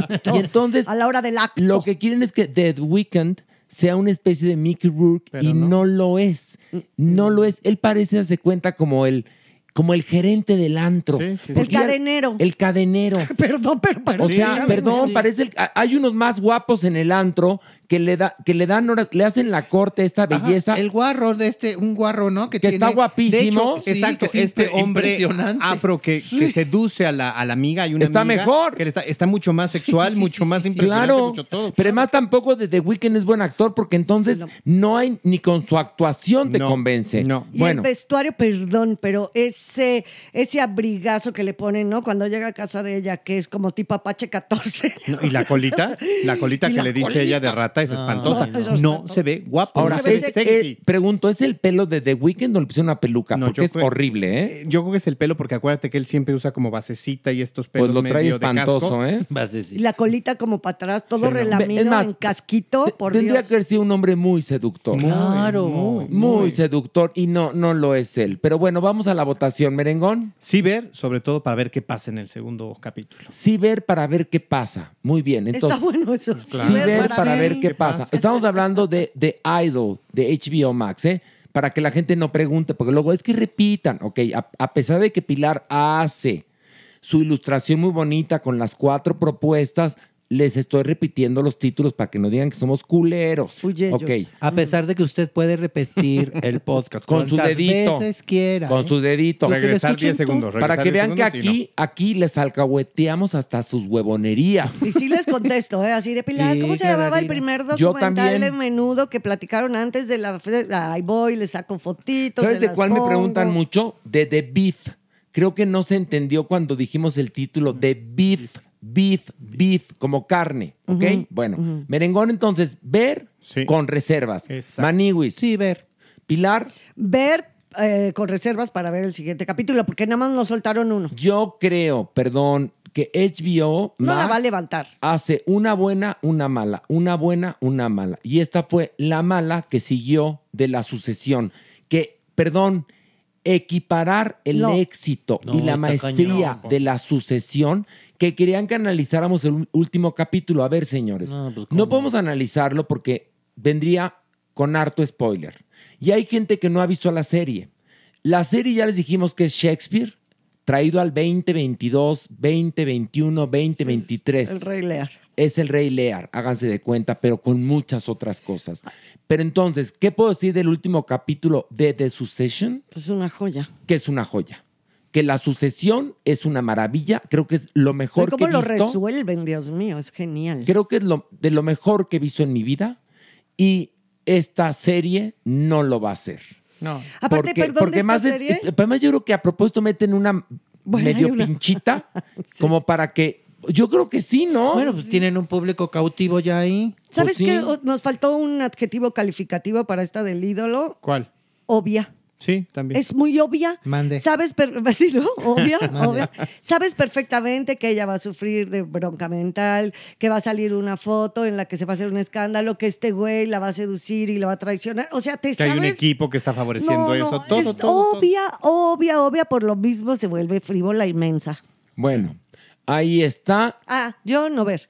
no ver. Y yo digo, hijo, no sé si. No, por eso no ver. es No, no, no, a ver, asegura de ti misma, Pilar, asegura de ti misma, ver o no ver. Ver, ver, pero le tengo que dar No, el no, beneficio no, de la no, a ver, no, a ver, no, no hagan esas mamadas. Ver, mira, verga, ver o no ver. A ver, No, merengo. no Si es definitivo, entonces no ver. ok, no ver. Ah, Tú, sí, ve. Pilar, definitivo. Si ahorita están así de estrictos, Sí. no ver. Maniwis, No ver. ¿Qué? Sí ver. Ah, pues yo digo no ver. Ay, qué payasos. Fíjate. Esperaba Te yo ganamos. mucho más. Ahora sí nos defraudaste HBO Max. Como diría el destacado, Max. el destacado intelectual de izquierda, Fausto Ponce, me quedó a deber. Queda de ver. Me quedo, fíjate, a Fausto le queda de ver, fíjate. Y a- y. HBO Ya Max, para que a ¿eh? Fausto le queda de ver. Bueno. Oigan, les tengo una sorpresa, ¿Qué, qué, qué? pero en la pausa, va- va- vamos a tomar un, un refresquito aquí Muy afuera. bien. Ok. Este, yo les tengo una sorpresa ahorita. Vamos a una pausa y regresando se van a quedar, Yele. se van a quedar como en la Supermana. En granadas. y del culo. No, no es cierto. No, Horacio. es broma, es broma. Se van a quedar en granadas. En Granada. En Granadas. Del sur de España. Ándale, ¿o y te van a caer en granadas. Se van a caer, se van a caer gelé. Vamos a una pausa, volvemos. Este branded segment es presentado por Little Caesars y Acast Creative. Vénganse, Pilar, Maniwis, Jeremy, vengan, les tengo un regalito. Vengan, vengan. eh. Miren lo que les traje. Pizzas de Little Caesars. A ver, por- siéntense por favor y lléguenle. A ver, el cuerpo lo sabe, lo sabe, lo sabe. Sí, doctor Cuerpo. A ver, les compré estas pizzas que son la Cheesy Cheddar 4. ¿Y por qué se llama así? Fíjense. En primer lugar, porque tiene una capa de cheddar. Sí, la Cheesy Cheddar 4 tiene una capa de salsa sabor queso cheddar. En lugar de salsa de tomate. Ay, qué rico. Es una pizza única y novedosa. Luego, otra cosa importante. Cuéntanos, la orilla favor, se ve deli. crujiente de cheddar. Uy, uy, Ve- uy. váyanle llegando, por favor. La cheesy uy. cheddar tiene una orilla crujiente con queso cheddar. Y lo mejor, cuatro deliciosos sabores. Pepperoni, pepperoni con jalapeño, jamón con champiñones y queso. Y los cuatro sabores vienen en las- en una sola pizza. Por eso se llama Cheesy Cheddar 4. ¿No es una joya? Qué A ver, maravilla, Pilar, órale. Maniwis. Pero deja Órale. la joya, el sabor está... Llégale, llégale, No, llégale. espérame, pina. Ay, maniguis, A mira. ver, doctor, La de espérese. jamón con Yo champiñones. ya no voy a hablar porque estoy gozando la pizza. A ver, pruebe, doctor. No, No, no, manches, está deliciosa, Horacio. Ahora sí te rayaste, cariño mío. No, Está- ay. Yo, perdón, es, es naquísimo hacer esto, No, espérame. Pero está deliciosa. Está Ve- buenísimo. Ve la orilla. La orilla. Sabe a puro cheddar, ¿eh? Y nos estábamos muriendo de hambre. es una delicia. Es que es solo queso. Miren, Mm, los jalapeños, dioses del Guadalquivir. Mm. y la verdad es que Little Caesars tiene unas pizzas deliciosas y a muy buen precio, ¿eh? Yo, ¿con, con qué parte se quedan más? Yo me quedo, por ejemplo, con la que es, a mí me gusta nada más la parte de puro queso. No, yo con la de mm, pepperoni con jalapeño. ¿Tú, Maniwis? Jamón con champiñones, maniguis. Yo voy con Maniwis. Me encantó esa también. ¿En serio? Yo ya probé todas y me encantaron. Ay, Tu cuerpo no doctor tiene, no Cuerpo. tiene redención. A ver, prueba de esta, mira, doctor cuerpo. Pero esta si tiene... ya probó las cuatro horas. No, quiero que pruebe, mira, esta tiene jalapeño, a ver. Ay, nos acaba de matar No, los demás. a ver. Se va a acabar toda una caja. A ver, compártele a Bel. Bel, prueba, por favor. Mira, Bel, come. Pablito, ¿quieres? Mira, Pablito, nuestro operador. Y nuestro productor que ni habla. Nuestro productor que tiene prohibido hablar, cuatro, tiene prohibido cuatro. hablar. Las tiene Pero bueno. escondidas, no las va a soltar los pedazos de Oye, pizza. No, por favor, orilla, ¿eh? por favor, miren, escúchenme bien y con todo el cariño que les tengo, hágase el favor y cómprese su Cheesy Cheddar 4. Les recuerdo por qué, porque tiene cuatro deliciosos sabores: pepperoni, pepperoni con jalapeño, jamón con champiñones y queso. Además de que tiene una capa de cheddar, sí, una capa sabor queso cheddar en lugar de salsa de tomate. Y otra cosa, las orillas son crujientes y con queso cheddar. Así que, damas y caballeros, a gozar las pizzas de Little Caesars y sobre todo la Cheesy Cheddar 4. Mm. ¿Te rayaste, oración? Riquísimo. No, se rayaron los de Little Caesars. Mm. Pizza, pizza. Lo increíble, con una capa de cheddar, es aún más increíble. Es la nueva Cheesy Cheddar 4 de Little Caesars, una novedosa pizza con una capa de salsa de queso cheddar en lugar de salsa de tomate. cuatro deliciosos sabores y una orilla crujiente de cheddar a solo 149 pesos, solo en Little Caesars. Pizza, pizza. Este segmento especial fue en colaboración con Little Caesars y Acast Creative.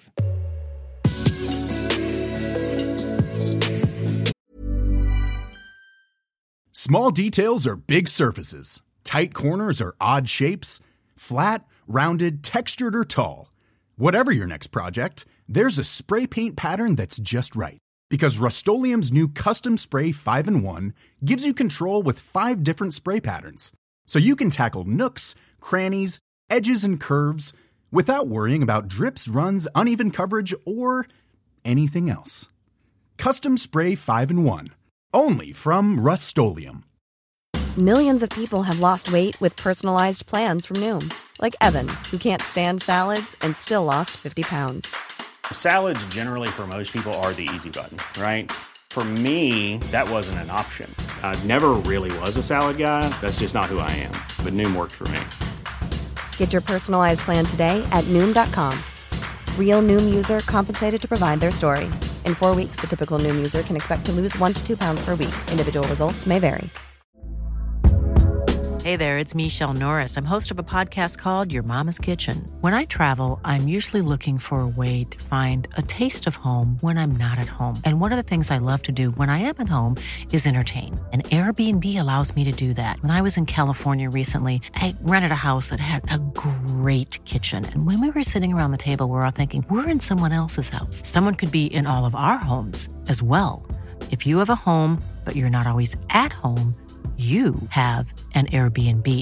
Your home might be worth more than you think. Find out how much at airbnb.com/slash host.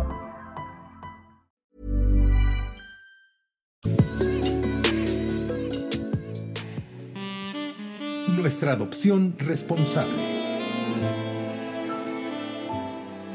Y bueno, en esta ocasión no nos acompaña la supermana porque tuvo una mega misión. Sí, no está cogiendo, no, No. está de promiscua, no anda de no, no, no. No, mientas, Horacio. No, no no, mientas. no, no, Tuvo Está una misión. salvando al mundo. Está salvando al mundo. Ahí sí, ella sí está salvando al mundo. Pero Pilar primero no, no su líbido como tú, fíjate. Pero primero pasó a echarse un polvillo. Ah, no. En la nariz para No, maquillarse y verse guapa. No, no todas son como tú. Mira, no todas son como tú. Ella salva al mundo, no se salva ella, ¿eh? Sí, no. exactamente. Ella sí es sola no se salva, pero salva al mundo. Eso, sí. Ella, ella antes, antes eh, se deja morir. Sí. Que dejar a alguien, ahora sí, en un problema. Eso sí. Y bueno, pues la Superman está salvando al mundo. Y justamente como ella salva al mundo, pues nos encargó la adopción responsable por parte de Salvando Huitas Peludas, que además les tenemos una gran sorpresa. Pero bueno, primero hablemos de esta adopción. Es Niebla, es un machito que tiene más o menos como año y medio, está ya pequeña, es cariñoso. Vean la cara, por favor, Pilar, dime si no es una No, belleza. pues es un angelito, está lo máximo, es blanco, blanco, así precioso, amarillito. Oye, ¿y Ay, sabes por qué se llama. Niebla? Sí. ¿Por qué? A ver, cuéntanos, Pilar, ¿por qué? Bueno, porque lo encontraron en un lugar donde precisamente había mucha lluvia, mucha niebla y el pobre perro estaba totalmente congelado, casi con hipotermia. Y entonces, pues evidentemente Yasmín, que salva a todos estos angelitos de cuatro patas, acudió. Pensaban que el perro ya estaba muerto por la hipotermia. Y a fin de cuentas, Yasmín vio que no y evidentemente lo sacó adelante y ahora está listo para su adopción. Bueno, pues ahí está en nuestras redes sociales Niebla. Y bueno, justamente hablando de adopción responsable, el domingo recibo yo un mensaje en Instagram de Agustín Hernández que me dice, eh, a- a- aquí en Polanco acabo de, de enfrentarme con un señor que agarró a su perro, lo levantó con la correa, casi lo ahorca, lo golpeó, defendí al perro, se armó así que el relajo, vino la policía, por favor, ¿qué hago? Ayúdame. Entonces me puse en contacto con él y a lo largo del día y la noche trabajamos con la gente que está metida en estos menesteres para que al tipo le retiraran el perro. Pero bueno, mejor que nos cuente, porque está aquí con nosotros este héroe llamado Agustín Hernández. Un, un fuerte aplauso. ¡Bravo, Bravo. Agustín! Gracias, Héroe gracias. absoluto. Agustín, bienvenido. Gracias, muchas gracias por la Cuéntanos la historia, por favor. Bueno, pues fue este domingo pasado, que fue 4 de junio. Yo iba caminando rumbo al gimnasio a la una y media de la tarde. eh, y pues yo venía con mis audífonos, o sea, yo en mi rollo, y de repente veo como a 5 o 6 metros adelante de mí, como de repente un, veo un perro colgado y el, así una persona Ah. haciéndolo así, colgándolo y zarandeándolo. Yo me quedé en shock porque dices, pues, ¿por qué veo un perro adelante de mí que lo están así, está ahorcando? Y luego lo baja y le empieza a pegar. No, que además, ojo, esto después de todo el escándalo de Scooby que lo habían aventado Ah. vivo a un caldero de aceite hirviendo, ¿no? Justo, o sea, pues, digamos, en el marco de una sociedad tocada por esto, ¿verdad? Justo. Y aparte, pues yo veo eso eh, ya cuando le pega y le da con la correa, le- con la parte de metal de la correa, porque lo traía sin correa. Este, mm, yo le digo, oye, ¿cómo le estás pegando al perro? ¿Qué te pasa? No, eso no. Y el tipo, este, bueno, agarra y me dice, si no le pego a él, te puteo a ti. Ah, ah, Yo le dije, pues órale, pero al perro lo dejas. Yo vi el video ya de las cámaras. Yo no me acordaba que todavía como que caminé un poquito. Y de repente yo creo que dije, no, basta, basta. O sea, caminé acá y me volteo y le digo, esto es maltrato animal, a los animales no se les pega, a los animales no se les maltrata. Y le empecé a decir, acaba de pasar lo del perro, del, del, de este, del perrito, del, de que lo aventaron al aceite y le estás pegando en plena avenida y se reían de mí. eh, el señor, el agresor y su esposa y su No, esposa no traía un bebé. Se reían de mí y me decían, ay, cálmate, cálmate. Te pones como vieja histérica, cálmate. A ver, es que no entiendes, no entiendes. Ah, Encima misógino. Sí, Ok. sí. Y ellos argumentaban que eh, el perrito había corrido por una pelota. Primero me dijeron que, que era, había agarrado la pelota de otro perro. ¿Y eso amerita golpes? Ajá, y que eso meritaba golpes. Ah, mira. No, hombre. Ya luego cambiaron su versión que una bebé que estaba en la calle este, tiró la pelota y el perrito la agarró. Y también ameritaba Ajá. golpes eso. Y que, que porque había sido por protección a la bebé. Ah, la mira. Sí. ah. Entonces, cuando yo empiezo a gritar, lo más frustrante es que la calle estaba llena. Eh, ah, pues fue afuera del el Sanborns de Mazarik, estaba, estaba lleno el restaurante. Luego yo también vi el video y esa pelota era de dos chavos que la estaban botando. Y de repente en uno de esos botes, como el perro no traía correa, pues la, la atrapó como Claro, jugando. jugando Como perro. Pero el- ahí yo vi más cosas, porque eso yo no lo vi, porque estaba justo en la esquina y pues me tapaba la pared, ¿no? Este, se quedó los chavos, hay otra persona que supongo que era como el papá, y nada más se quedan así, viendo cómo ahorca el perro. Y ya lo vieron semejante, o sea, que todavía no lo soltaba, este, que ya dicen, ay, bueno, ya que se la quede. O sea, se ve perfecto que le hacen, ay, bueno, ya. Y se van. Oye, pero espérame, cuando tú empiezas a, a- a gritarle al, al tipo este que deje de golpear al perro. ¿qué hace la gente que está a tu alrededor? Nadie, nada. Todo el mundo se hace el sueco. Justo, y justo hice contacto visual con un señor que estaba del otro lado de la banqueta. Y se hizo Vio güey. todo. Sí, nada más me vio a mí y hizo con así la Ok, cara. pero ¿en qué Nadie- momento? Perdón. ¿En qué momento se descontrola todo? Porque ya me llegan, me empiezan a llegar videos de que hay gente, hay policía y hay unas mujeres que te están apoyando y Sí. que están grabando. Fueron las primeras que llegaron porque yo me puse a gritar y ellas me dijeron, es que nada más escuchamos, está maltratando a un perro. Uy, que salieron, o sea, no- ni siquiera estaban por ahí, estaban como enfrente en un puesto de jugos, no sé qué, y salieron, corrieron conmigo y ya les, es- le empecé a explicar, yo estaba muy, muy alterado, yo nada más les explicaba lo que estaba pasando. De tanto escándalo, la policía llegó, había unas patrullas que estaban circulando por Mazarik justo en ese momento, eh, se estacionan, se bajan y todo lo tomaron de burla, de que lo primero que me dijeron fue de, pero es su dueño. No, le- pues o sea, sí. no va a pasar Bueno, nada. pues te imaginarás el protocolo que tienen los policías con respecto a los animales. Justo. Si justamente este hombre que Sí, aventó policía. a, a- a Scooby a una... Al un- caldero al caldero. con aceite. eh, es policía. Dicen que lo mataron. Yo no creo que lo hayan matado. Por favor, es una mentira, porque el señor es policía y seguramente está protegido. Claro. O sea, no nos hagamos güeyes. Pero bueno, te das cuenta la sensibilidad que tienen con respecto a los animales los policías. O sea, te dicen, es su perro, o sea, es su cosa, que le haga lo que quieran, ¿no, Maniwis? No, no, es indignante, es indignante, Maniwis, en verdad. Y es una vergüenza pertenecer a este tipo de sociedad mexicana en particular, que seamos de verdad tan valemadres.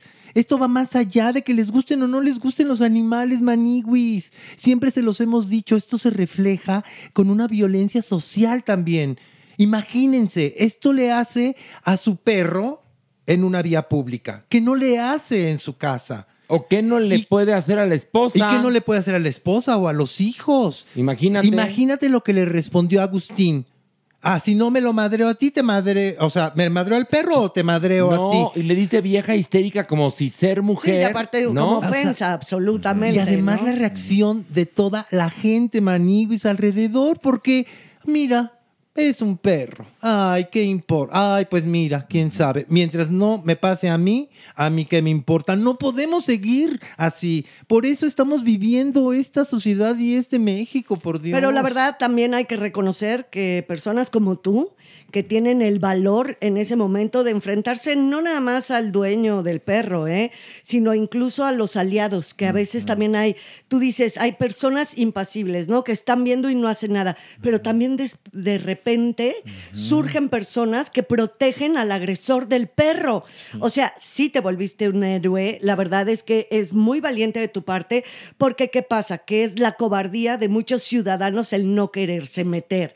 Es una valentía y es tener una gran toma de conciencia con respecto no nada más a los animales, a la vida, a la vida, que creo que eso es muy importante. Y bueno, en ese momento llega la policía y eh, Agustín, hablamos por teléfono y me dice, ¿qué hago? Y le dije, pues, este, súbete ahora sí que al vehículo y tienes que levantar ahora sí que una denuncia y le aconseje eso también Yasmín, porque lo pongo en contacto con Yasmín para que entienda cuál es el protocolo y, y como bien dice Yasmín, sí las redes sociales sirvieron de mucho, pero lo principal fue la denuncia. Entonces, te llevan, lo que es muy chistoso, de la delegación Miguel Hidalgo, te llevan a la, bueno, ahora a la alcaldía Cuauhtémoc. Sí, sí, sí, sí. ¿Por qué? No entiendo por qué. Yo tampoco Ok, entendí. acabas en la alcaldía Cuauhtémoc. Y ahí te estás de las 3 de la tarde a las 10 de la noche, ¿no? Cuéntanos. Eh, pues llego y este solo, porque me subieron a mí los de brigada. eh, a este se lo llevaron esposado en una patrulla y a mí me llevaron los de brigada animal en otra patrulla con un perri- con el perrito este con Rigo en una transportadora atrás. Porque yo les dije, yo me quiero ir con él. Eh, llegamos, me bajan, ya paso. eh, y lo primero, lo primero, así el recibimiento fue así de, no había nadie, porque domingo, nada más había una señora, la licenciada Julieta, así sentada, y así de, ay, ¿qué pasó? Ay, Dios Ajá, mío. de, ay, ¿qué pasó? Y a, a- a ver, y ya los de la brigada, no, pues es que presenció un este, presunto este, maltrato y abusó a un perro, ¿no? Y yo como que le expliqué poquito y me dice, a ver, a ver, pues en estos casos lo más fácil es, ¿tú te quieres hacer responsable del perro? Y dije, sí. Mm, ¿Tú te lo puedes llevar? wow. Sí, 100%. Ah, ok, bueno, a ver, salte. A la sala de espera. Así. Meten al agresor. Yo no sé qué pasa allá adentro, pero cuando me vuelven a meter, me sientan, la- esta licenciada y otro tipo que hasta ahorita no sé quién era, eh, me dicen así de, mira, pues es que el perro no presenta nada, ninguna este, herida. Herida, las- no estaba lastimado. Exacto, no se le ve nada y todavía empiezan a decir, se ve gordito, se Ay, ve no, este cuidado Dios y ya nos trajeron la cartilla y hasta está desparasitado y vacunado. Y yo así de, o sea, nada, faltaba más que no. O sea, y les dije, y me dicen, mira, ¿para qué te hacemos perder el tiempo? ¿Para qué perdemos el tiempo nosotros? Si como no tiene nada físico, o sea, que se le vea, este, esto no va a, A proceder. a proceder y se lo va a llevar este, su dueño. Mm. Así. Y yo me quedé y le dije, tiene que llegar acuchillado, sangrado. Y, les dije, casi muerto. Y me hicieron, sí. Mm. Y yo, no, no, voy a levantar mi denuncia y yo quiero garantizar la seguridad del perro y también mi seguridad. Porque este tipo me está amenazando también. Entonces, nada, se hacen, "Ugh, bueno, salte. Me salí, me tuvieron horas que entrara, que saliera, que entrara, que saliera. Sí, para que desistieras, ¿no? Por el cansancio. Justo. Muchas Ujú. personas de las que estuvieron en la calle me fueron. Yo no les pedí, o sea, yo no sé eh, cómo es. Bueno, yo creo que le preguntaban a los policías dónde me iban a llevar. Llegaron, llegaron el señor Alejandro, un chavo que se llama Samuel, y dos de las señoras que me estaban defendiendo, y ahí estuvieron conmigo y también estaban de, oye, ¿qué, qué está pasando aquí? Bueno, pero para esto el, el agresor eh, estaba ahí con unos abogados y apareció como una maleta. Sí. Cuéntanos un poco. Sí, yo ya por fin me pasan a dar mi declaración, doy mi declaración, pero la licenciada Julieta, nunca se me va a olvidar, con una cara, una jeta, y yo le iba explicando y como de, a ver, eso ya me lo dijiste. A ver, a ver, decídete, esto o esto, ajá. Y yo le decía, pero ponga bien eso. Sí, ya lo puse. Así, un trato espantoso. Me sacan y llegan los eh, como tres abogados de este tipo, acompañados de la esposa de este tipo. Y como Juan por su casa, se meten ahí donde yo di mi declaración, cerraron las puertas, quién sabe qué, quién sabe cuánto, no sé qué. De repente traían una maleta negra, que casualmente la maleta uno se la llevaba, se iba y luego la regresaban y la pasaban donde yo había dado mi declaración, cerraron las puertas. A ver, una pregunta nada más, perdón, al calce. Eh, ¿Qué posición social, eh, económica tenían este, los dueños del, ex dueños del perro? Pues se ve que sí tenían dinero de alguna otra forma, porque les, todo el momento les fue muy fácil. Nunca estuvieron ni preocupados, ni estresados, ni nada. Todo el tiempo tenían una tranquilidad impresionante. Ok, y, al- y al final, digamos, para no hacer el cuento Sí, más largo, sí, el sí, domingo, en la noche, nos vamos a dormir con que le devuelven el perro a este hombre. Y yo para esto había estado en contacto con gente que protege los derechos de los animales, etcétera, y le mando todo esto a Leti eh, Varela, que se encarga justamente de estos menesteres. Y es cuando ella revisa el, el video de las cámaras de seguridad, cuando ve la dimensión de los golpes y el maltrato, lo pueden ver en mis redes sociales, que es cuando ella toma la decisión. ¿Ella representa qué institución? No sé. Es de Brigada Animal. Es Brigada. Animal, sí. Es Brigada Sí, Animal. sí. Y bueno, es cuando ella toma la decisión de, porque tiene la potestad, de retirarle el perro a este hombre. Y te lo entregan a ti. Y a partir de ahí ha recibido amenazas, ¿verdad? Sí. Cuéntanos. Eh, pues desde cuando todavía no estaba el video de, pues, de las cámaras de vigilancia de, pues, de la calle, ¿no? Este, sí, muchísima gente aparte no me creían, me decían que yo estaba armando un show, que quería este, ganar fama, exacto. Muchos me ponían de, uy, cuídate porque sabe dónde vives, este, cuídate cuando salgas a la calle, muchos, o sea, varios, no fueron muchos, pero eran muy específicos muy específicos y casi todos tenían el mismo perfil. Y eran las personas, eran familiares, hasta la, la esposa se metió a O escribir. sea, la propia esposa, ella ve la violencia del marido como algo normal y no piensa que nunca le vaya a tocar. Mira, qué, qué- qué optimista.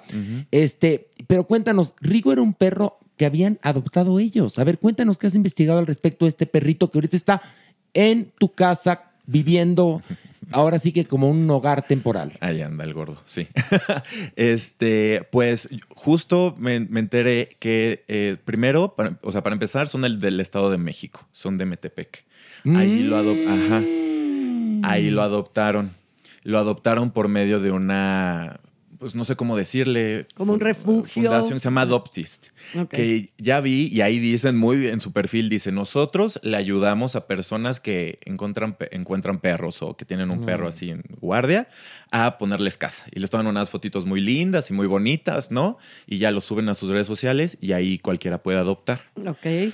Eh, y este fue por medio de Adoptist que adoptan a, a Rigo.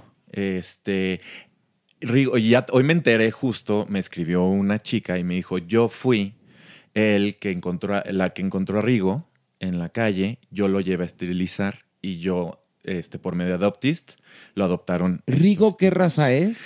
Es una mezcla entre Pitbull y algo. Es más. Pitbull que nada. Ok, pero digamos que, bueno, Rigo fue un perro que esta familia adoptó. Sí. Y a pesar de los protocolos que siguen este tipo de organizaciones, pues fíjense que, pues sí, la cajetearon porque no era un Sí. hogar idóneo para el perro. Y ahora el perro está en casa de Agustín Hernández, que está con nosotros aquí, y le está dando hogar temporal. El perro va a tener sus protocolos y ya les avisaremos cuándo ese perro podrá ser adoptado, pero además se va a hacer de una forma muy particular para evitar que los mismos que lo tenían viviendo en un tormento lo puedan adoptar de nuevo a través de un tercero.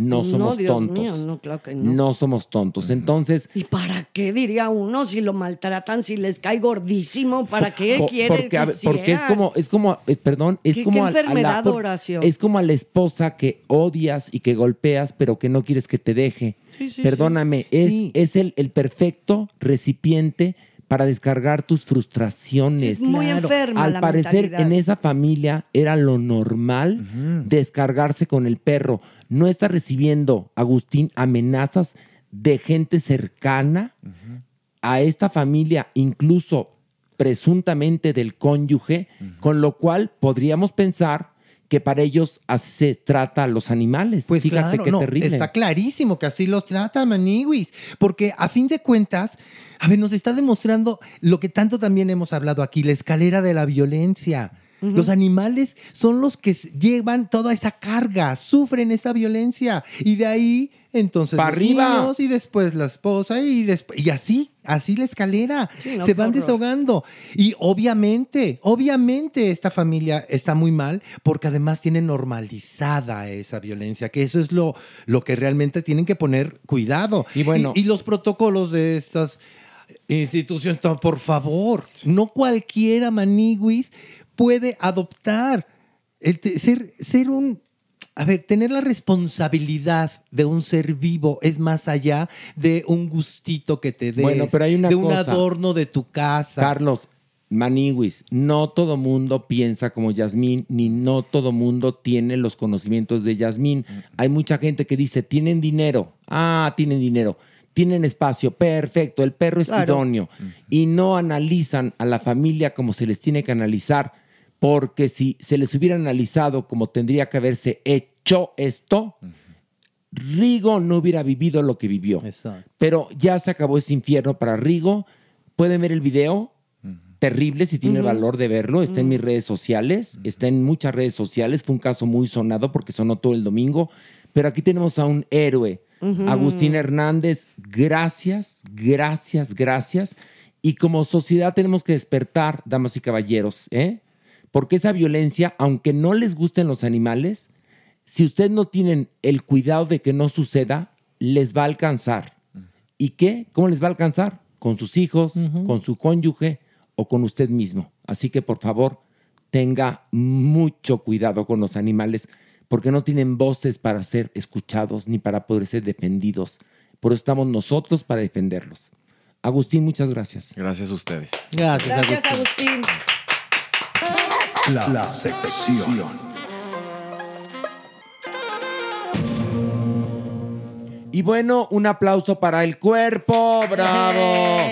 Porque el cuerpo lo, sabe, lo sabe. Doctor Cuerpo, ¿cómo estás? Un gustazo de estar aquí y voy a mandar un saludo a mi amigo César Vaquero. Te quiero mucho. Gracias por escucharnos. Ah, nos escucha. Y los ama. Y ya ves, ya ves, ya ves, doctor. Wow. El que el otro día nos dijo, todos los psiquiatras de México los odian. Eso no es cierto. Sí, los dijiste eso. Mucha gente los escucha. De hecho, es algo bien interesante porque estas notas. Pero que espérate, los escucha, nos escucha. Tú también eres escucha, parte del sí. podcast, cuerpo. Entonces, viste, por eso los psiquiatras nos odian. Te Claro, separas. Mucha gente los escucha. Ah, Yo ni mira. los conozco, les dice. Sí, más o menos. Eres así nos hace, nos hace de ladito. A ver, aquí pregunta Lonely. Dice, amo el podcast. ¿Qué pasa cuando sientes que tienes adicción al porno? Creo que la adicción al porno es algo complicado de definir porque requiere muchas horas, pero también recuerden, requiere discapacidad. Es decir, que interrumpa mi vida familiar, de pareja, de amigos y demás por estar viendo el porno. Eso es un problema. Entonces aquí requerimos dar tratamiento y entender cuáles podrían ser muchas las causas por las cuales una persona se engancha con el porno y qué tipo de porno. O sea, puede ser un adicto al porno funcional. Puedes ver un montón de un montón de porno, pero sigues yendo a trabajar, pero sigues teniendo bien tus relaciones de familia, ¿no? ¿O qué tanto es tantito? ¿O qué mucho es muchito? ¿Sí me explico? Sí, Pilar. Y aquí el punto que nos define que es un trastorno mental, una adicción justamente a Internet o al porno, es el tiempo. El tiempo. A ver, había una, una eh, descripción muy clara que hacía Anabel Ochoa cuando trabajábamos juntos. Decía, cuando tú por masturbarte no vas a trabajar, cuando tú por masturbarte no vas al cine, cuando tú por masturbarte no ves a tus amigos, entonces eres adicto a la masturbación. Cuando, cuando eres adicto? Cuando dejas de hacer cosas por realizar esa actividad que tanto te gusta. Es decir, la Eso condición es. causa discapacidad. Exactamente. Ok. Dice aquí Fernando, doctor cuerpo, ya no quiero ver porno, ¿qué hago? Mire, pregunta que se repite. Tendremos que ir a psicoterapia, buscar un experto, entender qué es lo que estás viendo, cuánto tiempo estás perdiendo, cuál es el nivel de discapacidad que tienes y a partir de ahí iniciamos algún tipo de tratamiento. Y hay grupos de adictos eh, al porno, como grupos, no sé, como Alcohólicos Anónimos. En Estados como- Unidos, Pilar, existen grupos de adictos al sexo y adictos a las diferentes tecnologías. Ok. Obviamente, Ah. nuestro trabajo como expertos aquí es no patologizar la vida normal. Si no genera discapacidad, si no genera problema, probablemente no necesites tanto tratamiento. Ah, como dijimos, si interrumpe tu vida, entonces en ese momento se tienen que hacer intervenciones. Generalmente son cognitivo-conductuales.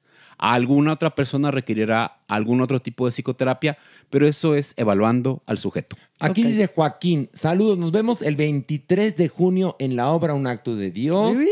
Llevo a mis críos a ver si los podemos saludar. Vamos desde Arizona, pero por ¡Eh, supuesto. Y les recuerdo que estamos en últimas semanas, ya nos vamos. y nos sí. vamos ya de irnos. No es que nos vamos del Teatro Shola, nos vamos ya porque terminó la temporada, duró mucho, fue muy exitosa, pero todo empieza y todo termina.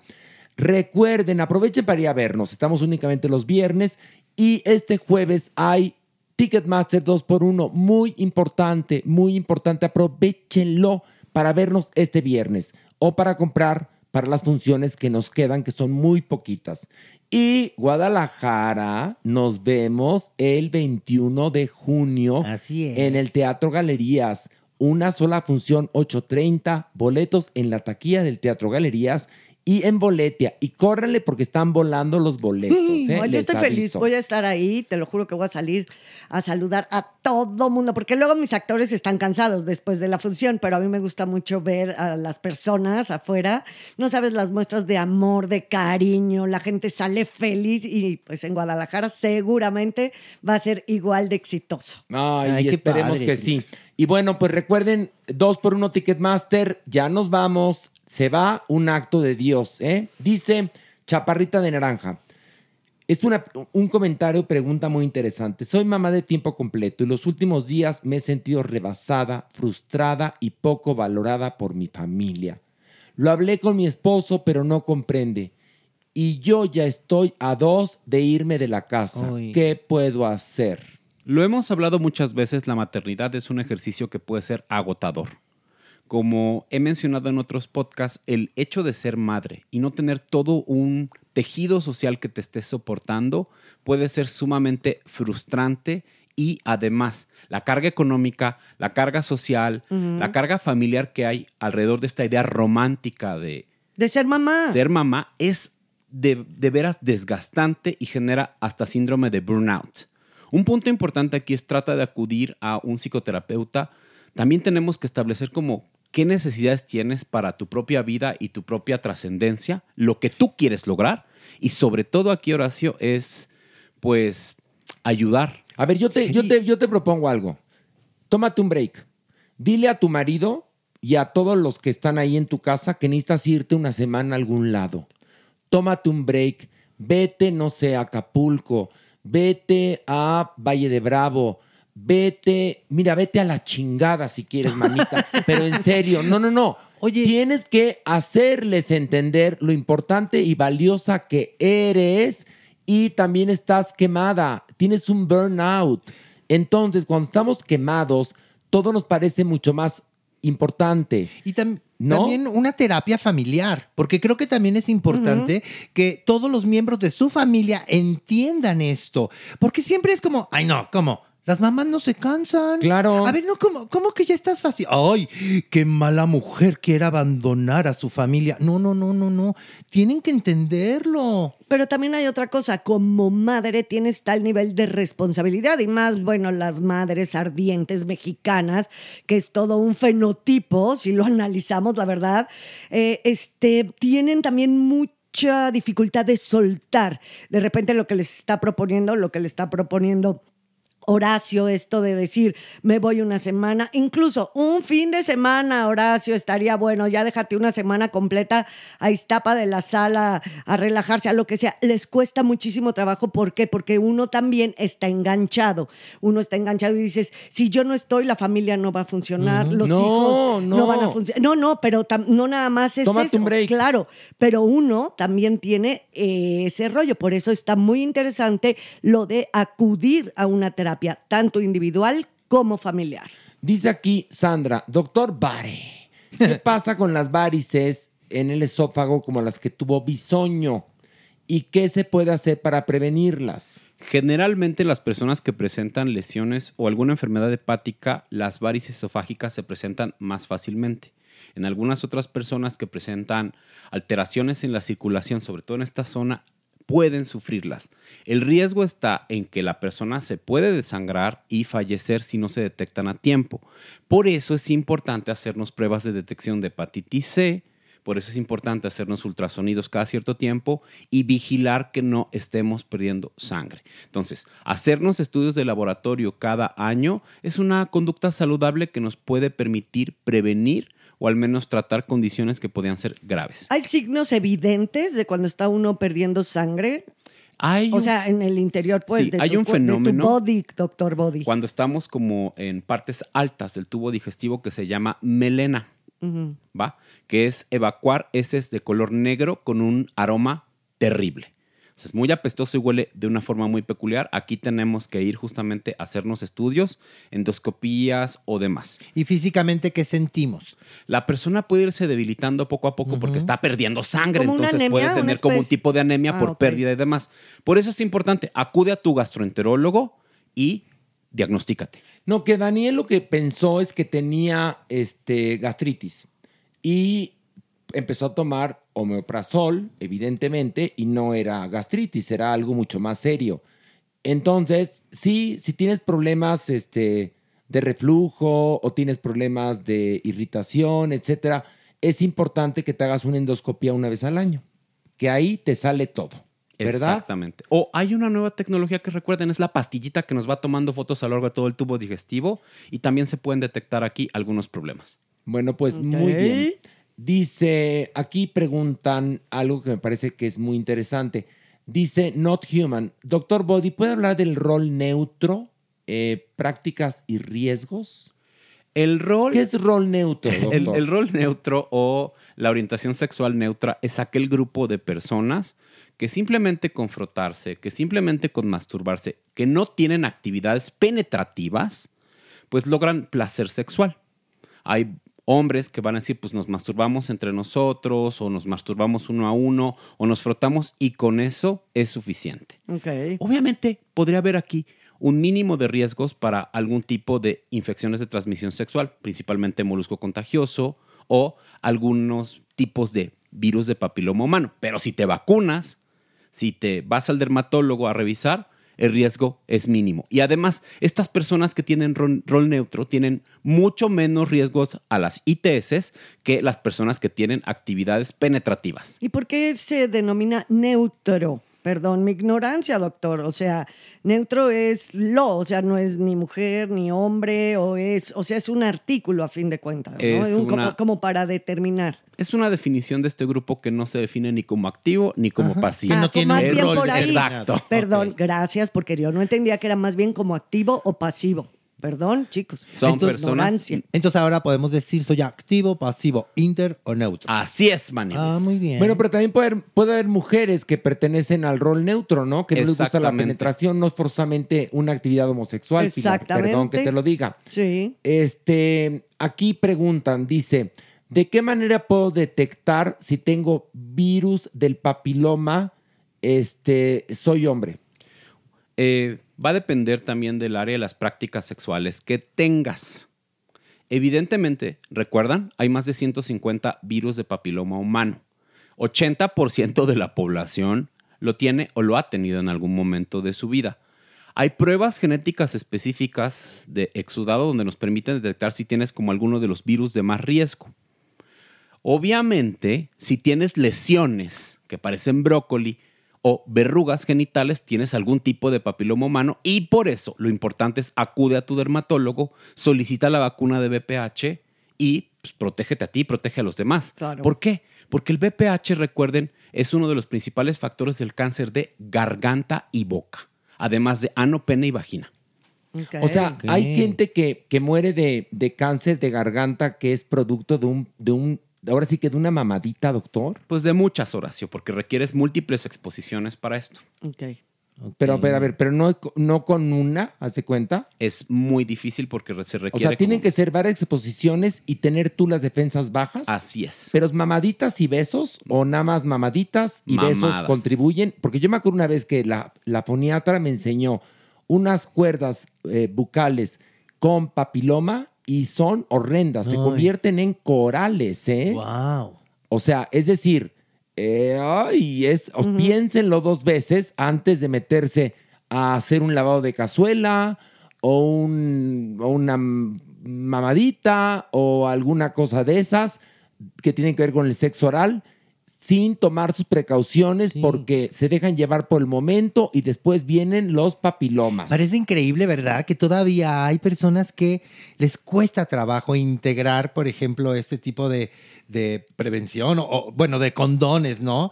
Les, se les rompe el clímax o, o piensan que, que se va a quitar lo interesante. Y bueno, incluso hay cada vez más eh, practicantes que dicen, no, sin condón. Pero hoy tenemos- Apelo. Sí, pero hoy ¿A tenemos. qué te otros- refieres con practicantes? Que tienen vida sexual activa. Ándale, son practicantes, mira, muy bien. Pues practicantes muy pendejos, perdón que te Pero- los diga, pero ¿eh? es lo que digo. Pero ¿cómo? está de Es moda. Es imposible. No, no, no, está de moda y creen que ya no existe el- el, VIH. Y sí existe, ¿O por igual que siempre, ¿eh? Así no se te pega tan fácil.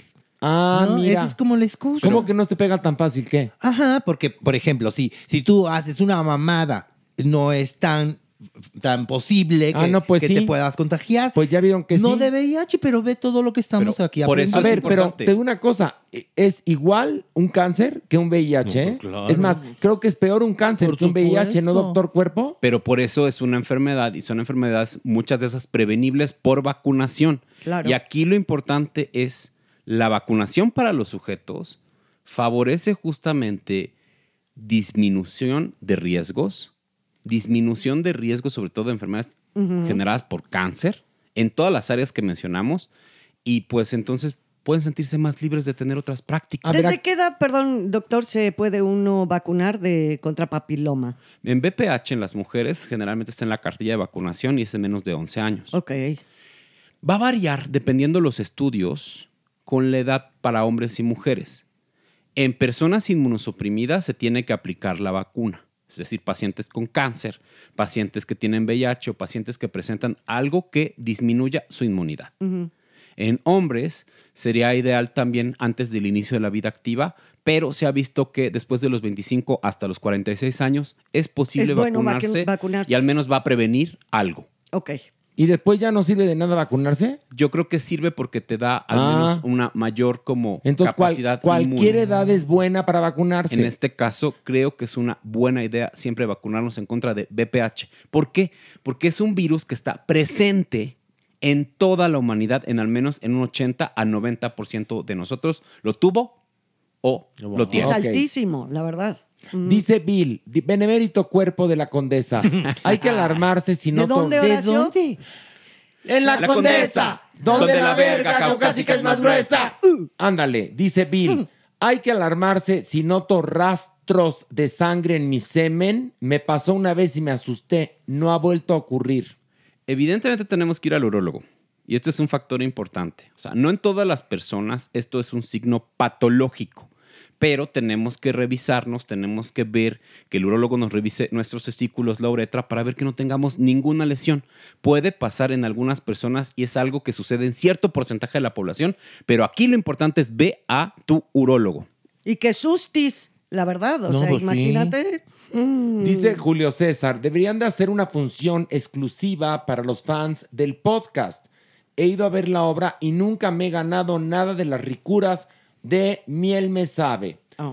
Julio César, ve a vernos porque ya se va a acabar la obra. Estamos en últimas semanas, así que ahora o nunca. Y ahí te vas a encontrar a la comunidad del podcast Farándula 021, que ahí están siempre. Participando a tope. A todo lo que dan. Es que esa obra de teatro es puro placer. O sea, es mucha Como risa. tú, doctor Cuerpo, que eres puro placer. Así dice la gente que tiene que ver contigo. Es como la masa madre. Es puro placer el cuerpo. Yo César pensé- Iván pregunta. Dice, ¿me podrían decir qué impacto tiene la cancelación de las normas específicamente en el tratamiento de las ETS y VIH? ¿Tiene alguna información sobre todo el lineamiento del abordaje de PrEP y PEP?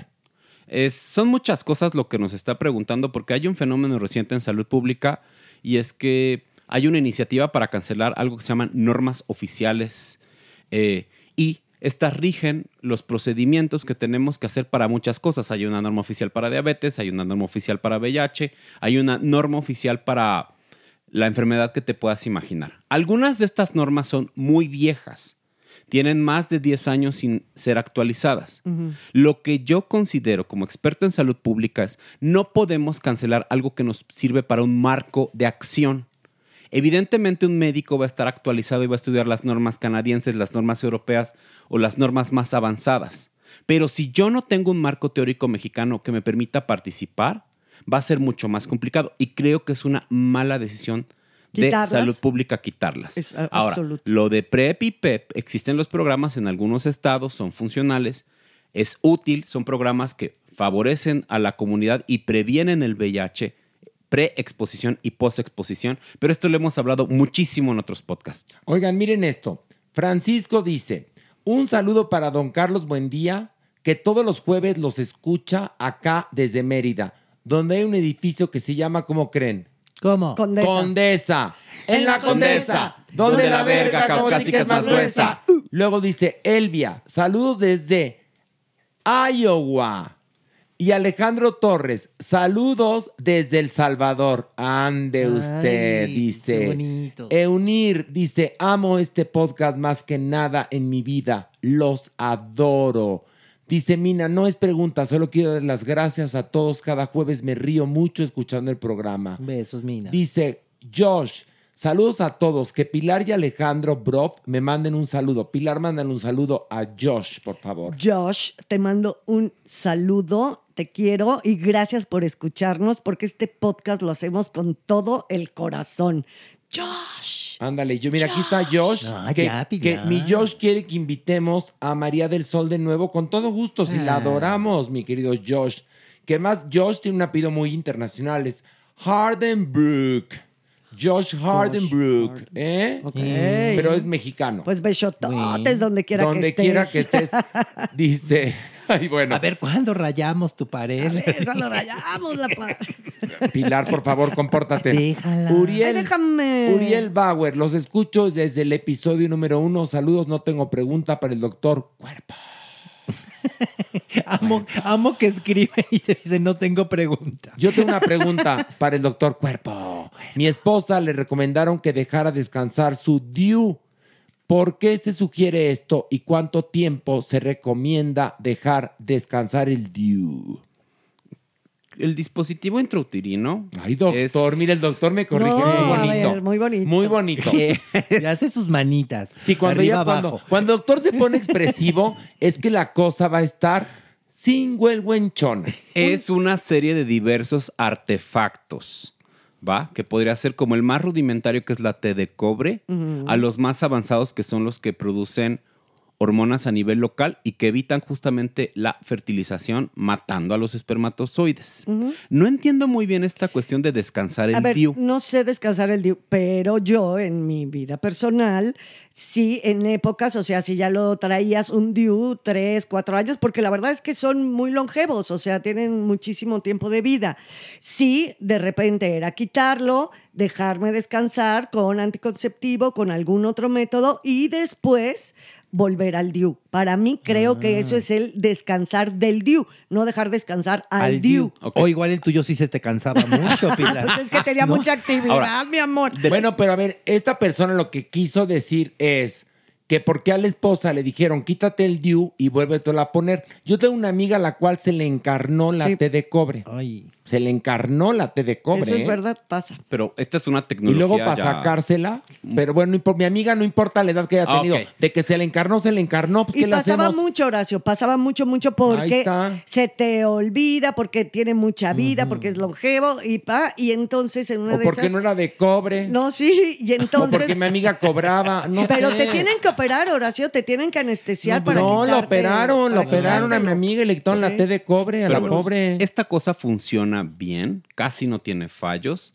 Evidentemente las nuevas tecnologías todavía son mucho mejores, pero también existe, por ejemplo, el implante que dura cinco años y no tiene como tantas molestias y no va a alterar tanto tu ciclo menstrual. Muy Pero- noventero el DIU, perdón Exacto. que se lo diga. También eh, los sistemas no anticonceptivos van teniendo épocas y modas, como fue la pastilla anticonceptiva en toda la década de los 60, 70, ¿no? Este, estos que te ponen, las inyecciones, que también en su momento, o sea, cada época tiene, y creo que fue muy de los 90 el, el intrauterino. Lo importante justamente... de- Ahora, ¿cuál es el mejor ahorita, doctor? Es ¿Cuál recomienda usted? Va variando, Horacio. Yo creo que el, El chicle, el no implante sé, es una no sé. chulada. ¿Que dónde se pone? ¿Un chicle? Se pone ¿Se puede poner un generalmente chicle? en el bra- debajo del brazo. Ah. Es intradérmico y dura hasta cinco años. Pero otra vez, elegir un método anticonceptivo tiene que ver con muchas cosas, Y la con salud. condición de salud, exactamente. Y sobre todo, un punto importante es el- la etapa en- de vida en la que tú estás. Entonces, evaluando muchas condiciones, se elige lo mejor para la persona y sobre todo el punto es pues, disfrutar y no tener hijos en ese momento hasta que la persona, la pareja, Ya. decida qué quiere. A ver, una pregunta muy importante. Fíjate, dice Tantra. Dado que hago trabajo sexual, diariamente me hago un enema. Al menos eh, y solo en el último tramo del colon descendente, usando agua purificada. Escuché que puedo tener problemas con la flora del intestino y falta de electrolitos. ¿Qué tan cierto es? A ver, es una persona que diariamente recibe ahora sí que un miembro o varios miembros en el ano. Y entonces por esa razón se hace el enema, me imagino, ¿no? Cuéntanos, doctor, ¿puede tener problemas por, por, por practicar tanto? ¿Por qué haces, por qué haces cara de, de abejita chiqueada, doctor? A ver. abejita chiqueada. Abejita chiqueada. Me hizo cara de abejita chiqueada. A ver. Te voy a tomar video porque tienes No, no, razón. no, ¿verdad Horacio. que sí? Es que estoy pensando. Un punto importante es, creo que esta persona está teniendo una técnica adecuada usando agua en lugar de jabón, porque aquí sí podría dañar su mucosa. La última porción del colon es justamente para absorber agua de las heces fecales y solidificarla. La mayor parte de la flora intestinal está en las partes más altas. Tomar probióticos es algo que a la persona le va a ayudar y no va a afectar tanto su flora intestinal. Hacer un enema o un lavado con agua es mucho más saludable que usar jabón o usar otro tipo de soluciones. Hay gente que usa solución salina también para esto. Funciona bien, pero obviamente va a requerir un mayor gasto. El punto aquí es tener como la suficiente capacidad para hacerme estudios de laboratorio, verificar mi salud y simplemente tener una adecuada práctica sexual usando aquí condón y lubricante. Recuerden, el ano requiere condón y lubricante. Pero hay otra cosa, también a toda la gente que se dedica al sexo servicio, es trabajador del sexo o trabajadora del sexo y utiliza constantemente el ano, también tienen que encontrar una manera de que ese ano recupere su elasticidad porque se va perdiendo y entonces ahí les pasa que van caminando y ni cuenta se dan que defecaron. En serio, ¿eh? Pues sí. Mira, Pilar, aunque me das con cara de asco, pero así les ha pasado, Es te lo juro. sí, sí, O sea sí, que también- No, es verdad. También hay que dejarlo descansar. Que- pero es que, pero si trabajas si ahí. trabajas- Recuerden. Si es tu al- cantera, Maniguis, a ver cómo le haces. Sí, está difícil. Ah, ¿eh? pues entonces. Ejercicios de Kegel. Estos son muy importantes. Sirven para justamente fortalecer el piso pélvico y los esfínteres. O sea, ¿cómo decir, es, es- Explique el ejercicio de Kegel. A ver, Ahorita lo, pu- Lo, lo puedes vamos a hacer. hacer. Apretamos nuestro ano. A ver, apri- ahorita. donde estén. En donde estén. Donde estén, aprieten el ano. 10 A- veces. A ver, pero, pero. ¿inhalen, exhalen o cómo es? No, nada más apriétale. No, si es inhala, exhala, doctor, hay que respirar. No, Bueno, también, no. pero ver. estamos por adentro. A ver, estamos entonces 10 apretando. veces se aprieta el ano. ¿Cuánto tiempo? Pues lo puedes mantener uno, dos, tres, cuatro, cinco. Sueltas. ¿No te produce hemorroides? Perdón no que te, lo diga. produce hemorroides. Ahora No, no. es una técnica y es una conducta saludable que mantiene justamente nuestro tono tanto Para la vaginal gente como que anal. utiliza y, y practica el sexo anal constantemente, es decir, diario, ¿cuántos ejercicios les recomienda por penetración? Yo diría que hacerlo en la mañana, tarde y noche, noche. es algo benéfico para Se- todos. Sentado, parado. Sentado, sentado. parado, como tú quieras, preferentemente sentado. Sí, y aparte, la verdad es que puedes ir en el metro, puedes ir en el metrobús, puedes estar en el carro. En y el hacer- podcast. De hecho, las mujeres sí lo tenemos como algo muy consciente, porque si no, todo tu, todo tu mm, plano pélvico se va. y Pero se- eso es en el plano pélvico, pero aquí hablo de la parte de atrás. Y también Es lo mismo. Es que en Porque el, había mira, yo- que se metían este, los balines. Y chaca, chaca, chaca, los giraban, los giraban, los giraban, ¿no? ejercicio. Sí, Era también. un ejercicio. También se conoce ese como ejercicio de son Kegel. ejer- esa es, esa es una técnica mucho más avanzada Ah, que favorece justamente el placer. Solamente, cosa importante, no se vayan a meter los balines en el ano porque se les van a perder. Entonces, en Pero algún ¿quién momento dijo meterse balines en el ano, doctor? Dijimos en la vagina. Pero usted ya, y el puño, por favor, no lo recomendamos. Y menos una trompa de elefante disecado. A ver, doctor, Pero por mira, supuesto que no. Cuando, cuando haces este ejercicio, ahorita lo estoy haciendo, y es al mismo tiempo las dos zonas. O sea, tanto... Ah, muy bien. Pilar, matas dos pájaros de un tiro. Yo sí.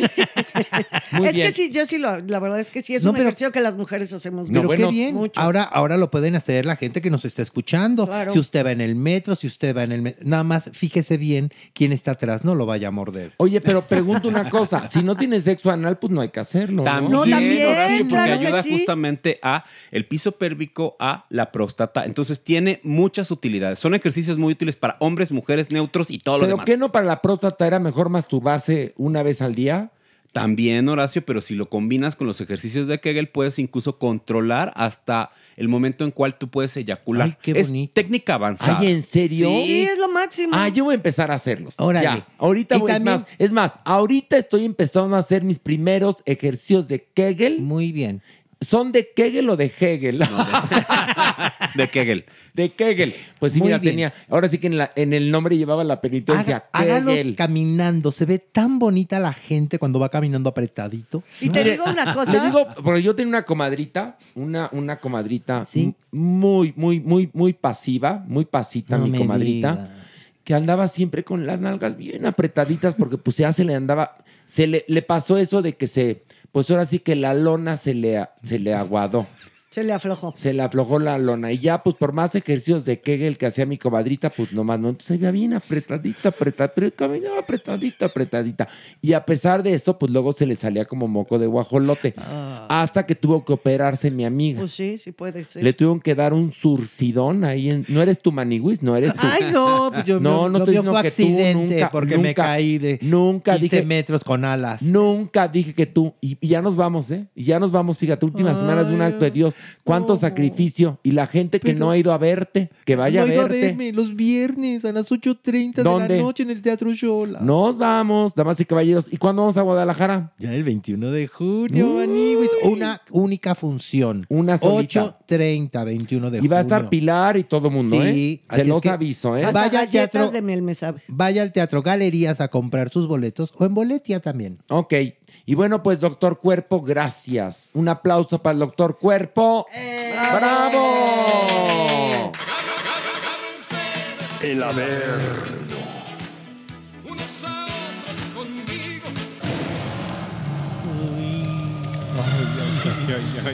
Ya estamos aquí para bajar al averno y me traje al cuerpo. Doctor Cuerpo. Aquí. ¿Y por qué le agarras la mano al Pues doctor? porque Pero tengo casi le miedo. agarras la pierna, merengón. No, eso sería un abrazo, tendría que ser casi No, abrazo. casi viene, viene en shorts y, le aga- y yo te veo que, que estás bajando la mano a la pierna. No, no, no, no, no. Para nada. Respeto al señor gringo y Le estaba respeto a agarrando, mi señor. pe- te lo juro que no le viste Solo la mano. fue la mano. Sí. La mano sí.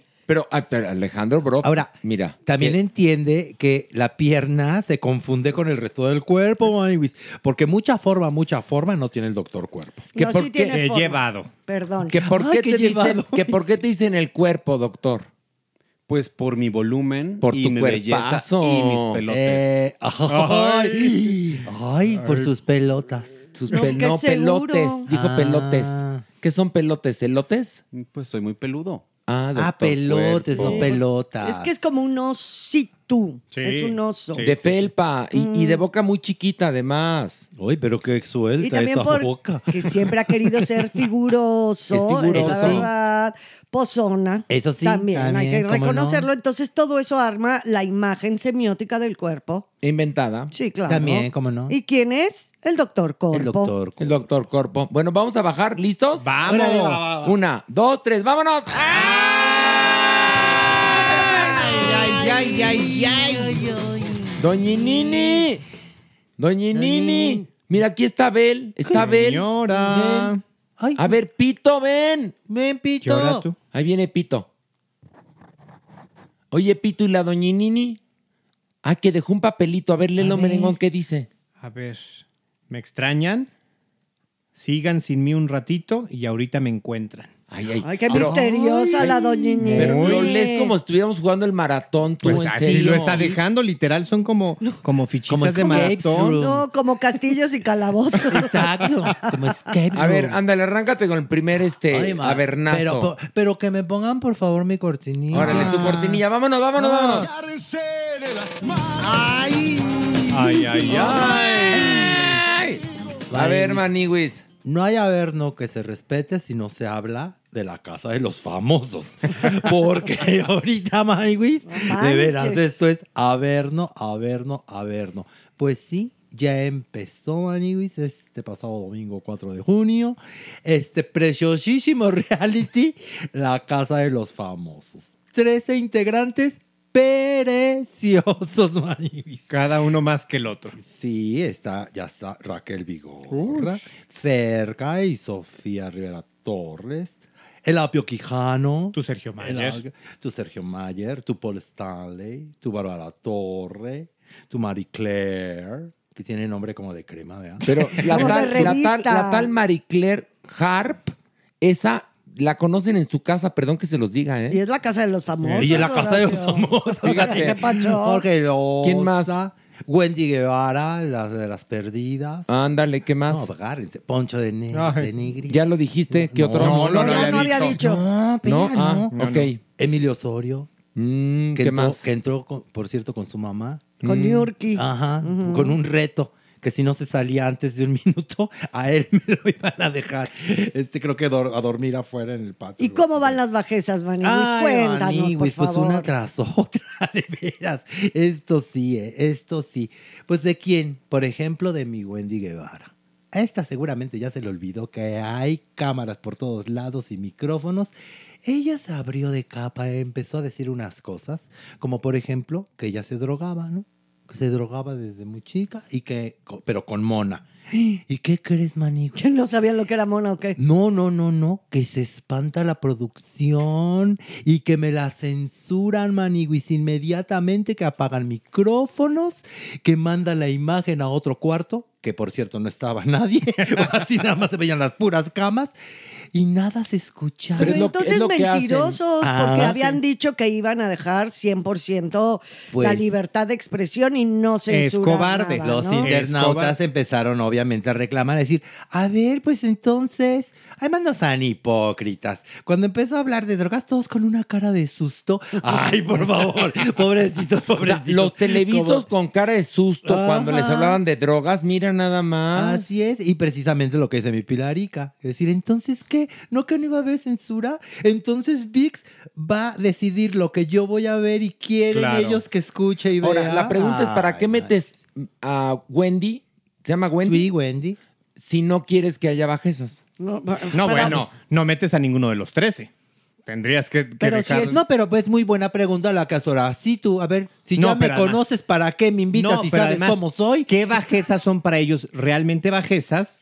Transmitibles y cuáles no. Ah, no, porque, porque- les ofende que esta mujer se haya moneado, pero muy probablemente si uno te dice que hizo una terapia de ayahuasca, lo van a dejar y le van a dar esta Ay, profundidad. mani, es esta visión. No, y si dicen que Perengano se ah, echó a 14 mujeres. Eso no tiene pedicure. No tiene pedicure, pero si Perengana cuenta que se echó a uno y que le cobró, entonces sí sí hay pedicure. Eh, acuérdate que lo que en el rico es alegría, en el pobre es borrachera. Ajá. Exacto. Entonces, claro que por supuesto, ¿sabes por qué hay esta doble moral, Pilar, Alejandro, Jeremy, Maniguis? Por los anunciantes. Ah. Que aunque no lo crean, los anunciantes se meten a patrocinar un evento como la Casa de los Famosos, pero quieren que haya eh, valores, buenas Ay, costumbres pero entonces y me todo esto. patrocina otra cosa, mi amor. O sea, por Sí, favor. sí, sí, sí, totalmente. No. Pues sí, pero, pero además, o no haces ese programa, haces otro. Claro. ¿Me entiendes? O haces ese y quien tenga ganas de patrocinar eso. lo pues que salga, lo claro. que salga. Pero además no sales con que va a estar en VIX este, las 24 horas del día y lo vas a poder ver. También ya hubo polémica de que porque en Solo para Mujeres, Mayer y, este, y de Nigris confesaron que se metían calcetín en Salvacé la parte. Ay, bueno. Bueno, es que han dado mucho de acá hablar, sobre todo Poncho de Nigris. Ellos Sí. ya se enfrentaron, ¿no? Un Es poco. más, ya fue el primer nominado por el público. El público decidió quién quería que fuera el primer nominado y fue Poncho de Nigris. Porque se ha caído, bueno, en el hígado y más allá, Maniwis. Sobre todo porque tuvo ahí también un encontronazo un poco con Wendy. Hizo comentarios terribles y homófobos. Bueno, hasta Sí. le dijo, a- de alguna u otra manera le dijo a Sergio Mayer que era homosexual, porque le dijo, a ti te gusta la reata, con esas finísimas palabras, porque hablaban de la cercanía de Wendy con, Mira, con Poncho y le dijo, sí. no, a mí ni te me acerques porque a mí me incomodan Mira, había retos. los penes. Había ajá. retos, ¿no? Entonces, el reto de ellos dos, tanto de Wendy como de Poncho, era compartir una cama matrimonial o, si no lo hacían, no iban a ir a una fiesta temática. Y entonces, antes de que Wendy expresara cualquier cosa, Poncho dijo inmediatamente, no, no, no, no, no, no, yo no me quiero dormir, ¿eh? Con Wendy. No, no, no, no, no, yo no puedo dormir. No, además, ¿cómo voy a dormir al lado de alguien que tiene la cara y las manos más grandes que yo? Y, y entonces... Sácale punta Eh, lápiz. Entonces Wendy, muy astuta, porque es bien fina mi comadre, dijo, ay, pues no nada más las manos ni la cara tengo más grande que tú, ¿eh? Entonces, eso no lo censuro, la homofobia no. ah, no, no, eso no. Pero el que Perenganita se monesi, Jeremy. Es que aquí hay varios comentarios que me gustaría hacer. Uno, pues condenar como la transfobia que existe justamente y que sí se permite en lugar de hablar como de consumo de sustancias, que también se podría como explicar de otra forma en los comentarios fuera del programa. Y otra cosa es el gusto que todos tenemos por estas cuestiones adquiridas de mal gusto.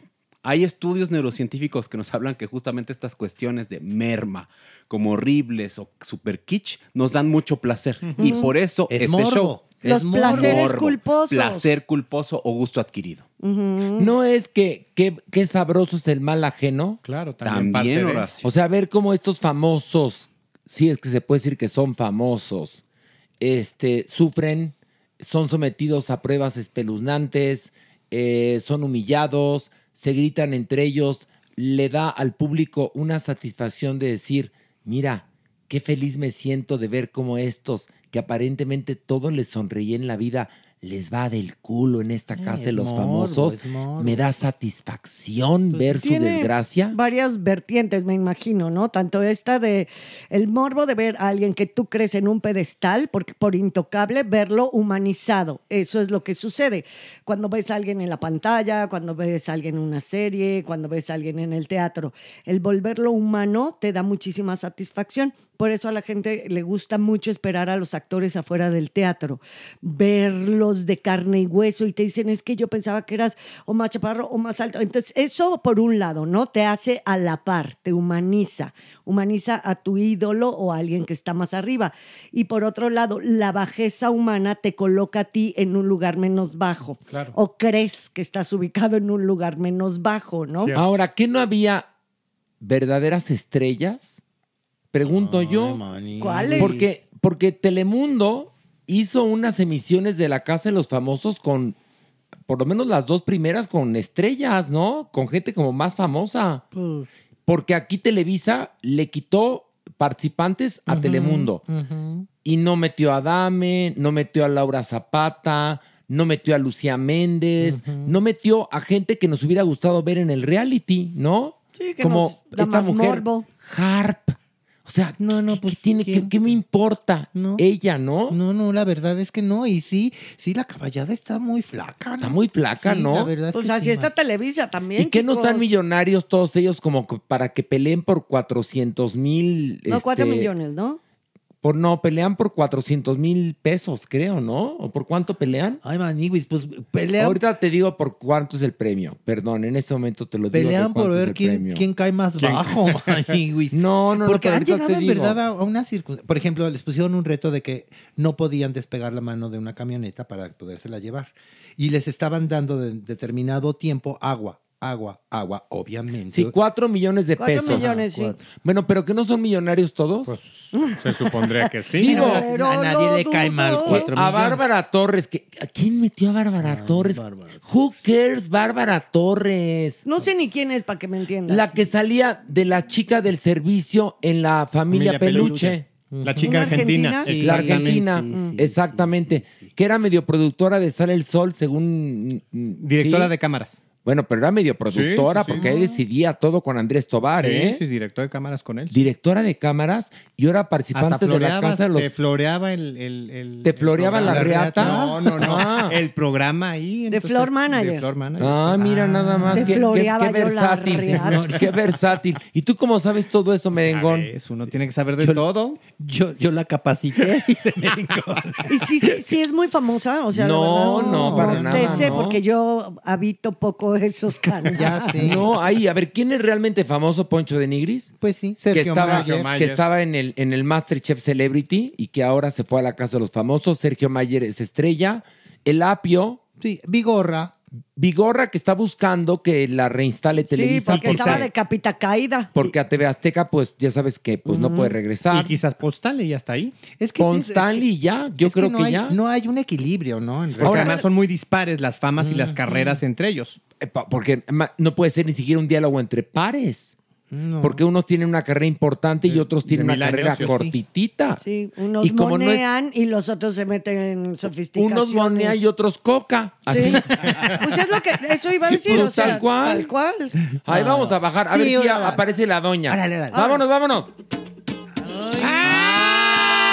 Ay. Ah, mira, aquí hay un papelito. ¿Otro? Dice, prepárense, ¿quién va a llegar?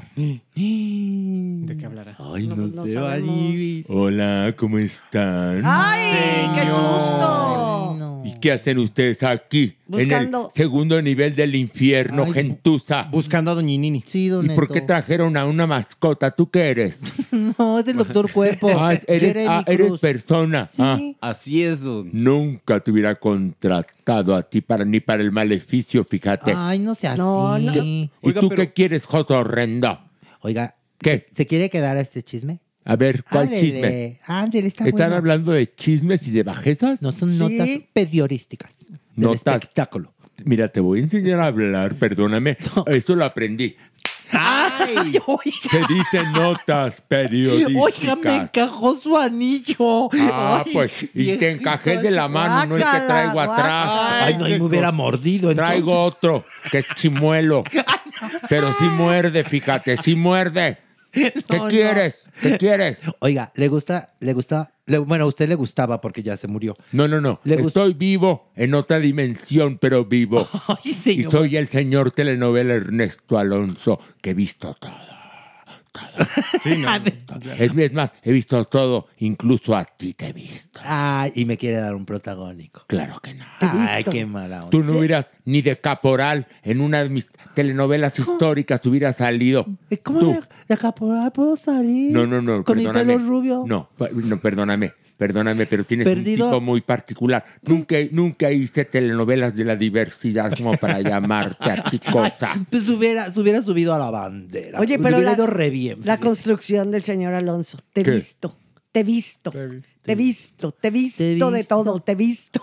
Oiga, Te he visto de todo. Oiga, Incluso a ti, Ada Carrasco, ¿eh? Es horrible No, decir. es Pilar te he visto de todo. Te he visto de todo. Te he visto, de- te he No, visto. ahora- Pero aparte la contracción ya no visto, es te he visto, ¿no? Te he visto.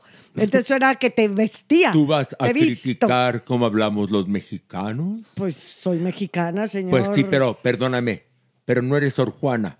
No, pero sí Casi la le da conozco bastante mejor que ustedes, eso se lo No, no, no. firmo. Yo iba a hacer una telenovela de la vida de Sor Juana. ¿Y sabes quién iba a ser mi protagonista? ¿Quién? ¿Quién? Yadira Carrillo.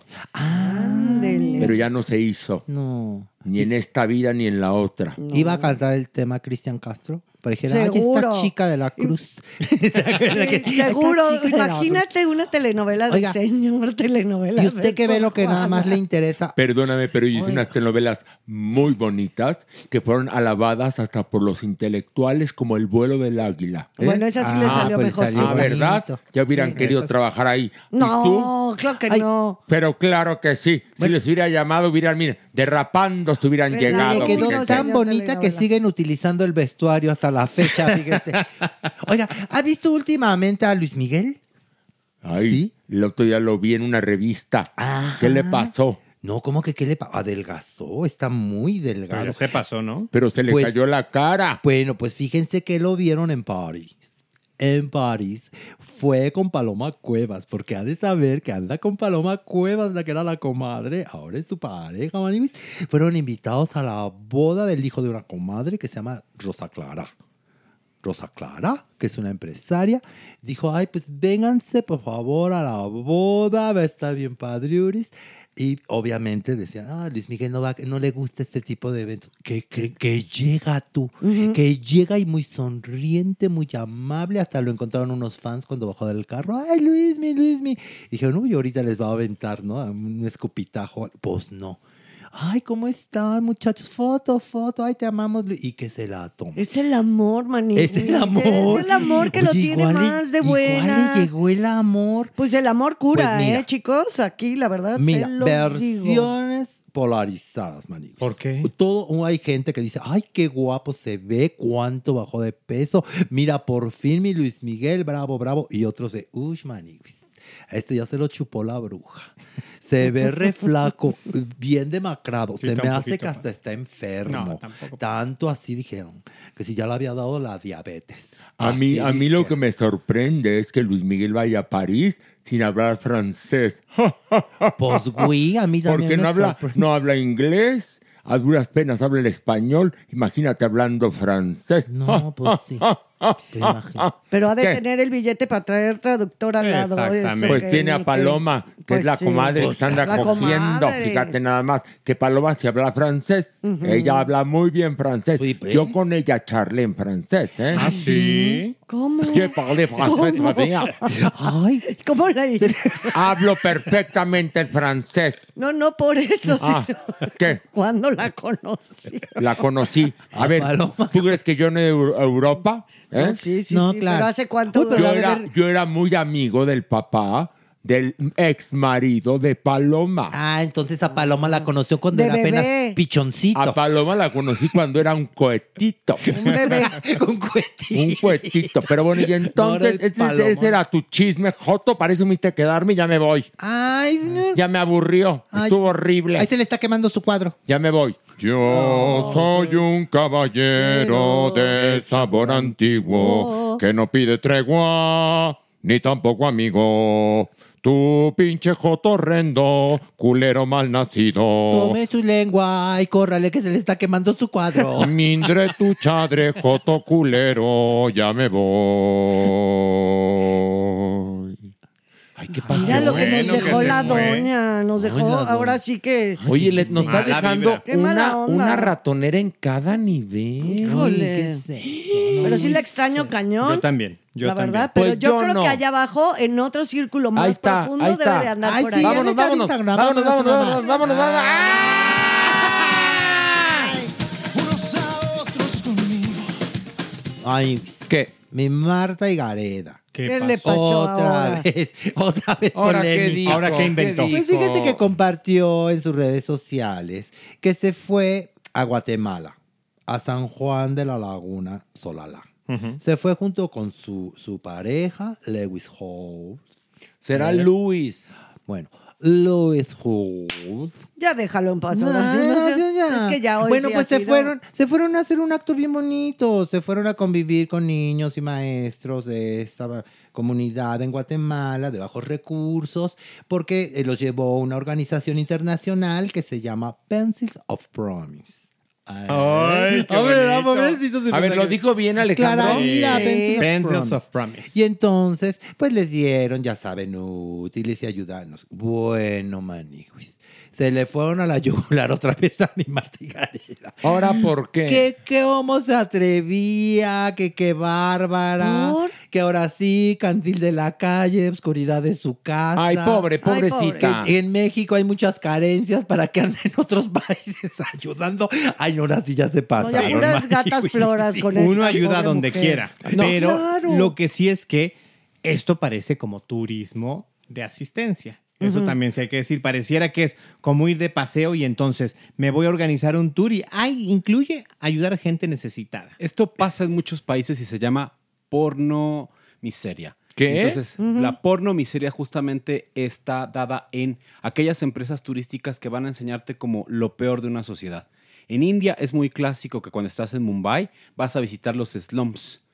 En África, por ejemplo, en algunas ciudades como Nairobi y demás, vas a buscar y vas a ver los barrios más bajos. Bueno, pero una cosa es que vayas a ver las favelas, Sí, ¿no? claro. Y otra cosa, que ella se tomó fotos y video como si estuviera haciendo una labor filantrópica. Pero el, el- el ma- es pareja, ¿no? Su Sí, es su pareja pareja. sí. Sí. da bastante dinero a Digamos esta sí. causa. Y pongámosle que Marty Gareda fue de buena onda. De buena fe. Y de buena Sí. fe. Lo que pasa es que ya se la agarraron como se agarraron a Andrea Legarreta Sí. con lo del dólar. Cierto, cierto, sí. ¿Te acuerdas que se la agarraron a Andrea Legarreta? Sí, y cada vez que pasa algo así, vuelve a aparecer el video de Andrea Legarreta diciendo que por qué nos va a afectar a nosotros que el peso se devalúe frente al dólar si nosotros pues tenemos pesos y no dólares. Sí, son ¿no? auténticos running gags. Exactamente. Sí, Oigan, y ya los nominados de la Casa de los Famosos, ahí te van. A ver. O sea, esta semana nos podemos librar de o Jorge,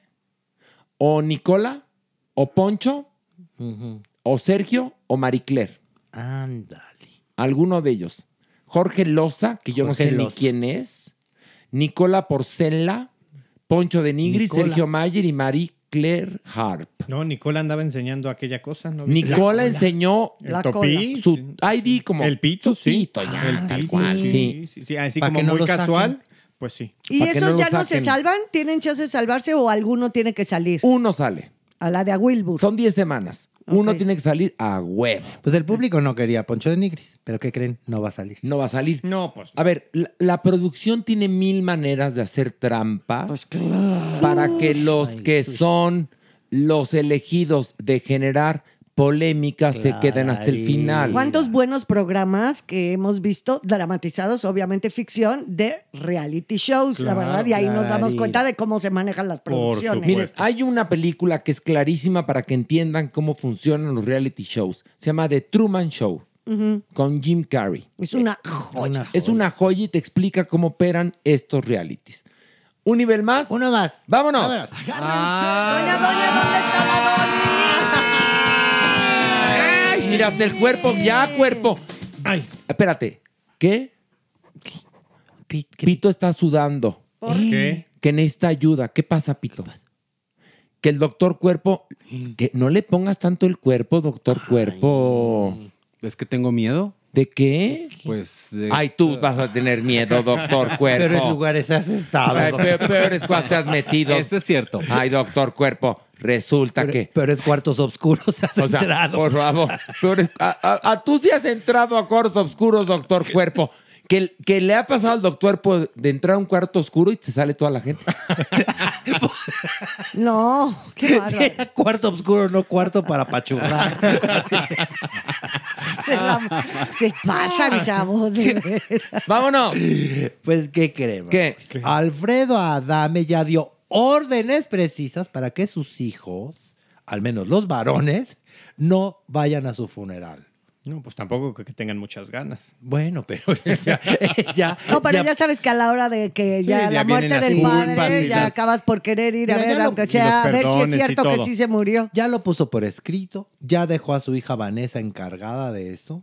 Tú en la puerta, a ver, pasando lista quién sí entra y quién no entra. Pero, Pero qué tétrico en no, qué estar además, pensando, ¿no? Uno, eso. Y dos, qué perverso poner a una persona que se va a quedar en un momento tan difícil, porque ¿por qué la Sí, hija además va a tener hija. que, exacto, ahí de, de- de portera, de cancerbera? No, Ella es no, la no. mayor, ¿no? Ella era mayor, sí, Mm. sí. Y, y entonces dijo que no. Mira, todo esto por las perversidades y maldades que hicieron estos chicos, ¿sí? Porque no valoraron el amor, la abundancia y la riqueza que. Alfredo les dio. El tiempo de calidad, sobre todo, es lo que no valoran. Sí, sí, es sí. el que no valoran. Entonces ella dijo, por favor, no me hagas pegar un coraje muerto. Se lo dijo así a Vanessa. Yo estaba muerto tranquilo. No me hagas pegar un coraje muerto y no los vayas a dejar entrar. Imagínate que nos revive. Porque no quiero que entren estos. Se encabrona y revive. ya ves que él tiende a tener personalidad explosiva. Oye, y lo que declaró en el documental de Paco Stanley, ¿quieren que se los lea? Sí, Sí, sí, por sí, favor. sí. Dice, el polémico actor de televisión apareció en el documental y habló de la carrera de Paco Stanley. Ahí tachó de imprudente a este popular presentador, además de que reconoce que echó su carrera a la basura de un día para otro, mira quién lo dice, Exacto. debido a una serie de deudas con gente que no debía. Un día el señor Azcárraga me dijo, las únicas dos carreras que he visto que se han ido como espuma de un día al otro son la de Paco Stanley y la tuya, comentó Mm. Alfredo Adame. Televisa es como un pueblito muy chiquito, entonces te enterabas de cosas muy extrañas, de comportamientos, y no era prudente, agregó Adame. Alfredo Adame asegura que Stanley eh, perdía la prudencia cuando andaba periqueado. Por su parte, reconocido como galán de televisión por muchos años, recalcó que cualquiera de las teorías que surgieron a raíz de la muerte de Paco Stanley son creíbles a su punto de vista. El empoderamiento que tenía lo llevaba a ser ventajoso en todo. Como me dijo un cuate un día, Paco Stanley en todo te quiere chingar. De ser una buena persona se convirtió en una muy mala persona. Yo no vi nada, pero te podría decir que hizo negocios con alguien que no debió de haber hecho negocios y tenía una deuda y luego hizo negocios y tenía otra deuda, finalizó contando Alfredo Adame. Híjole. No, pues sí. No, bueno. Sobre todo eso de que yo no vi nada, pero...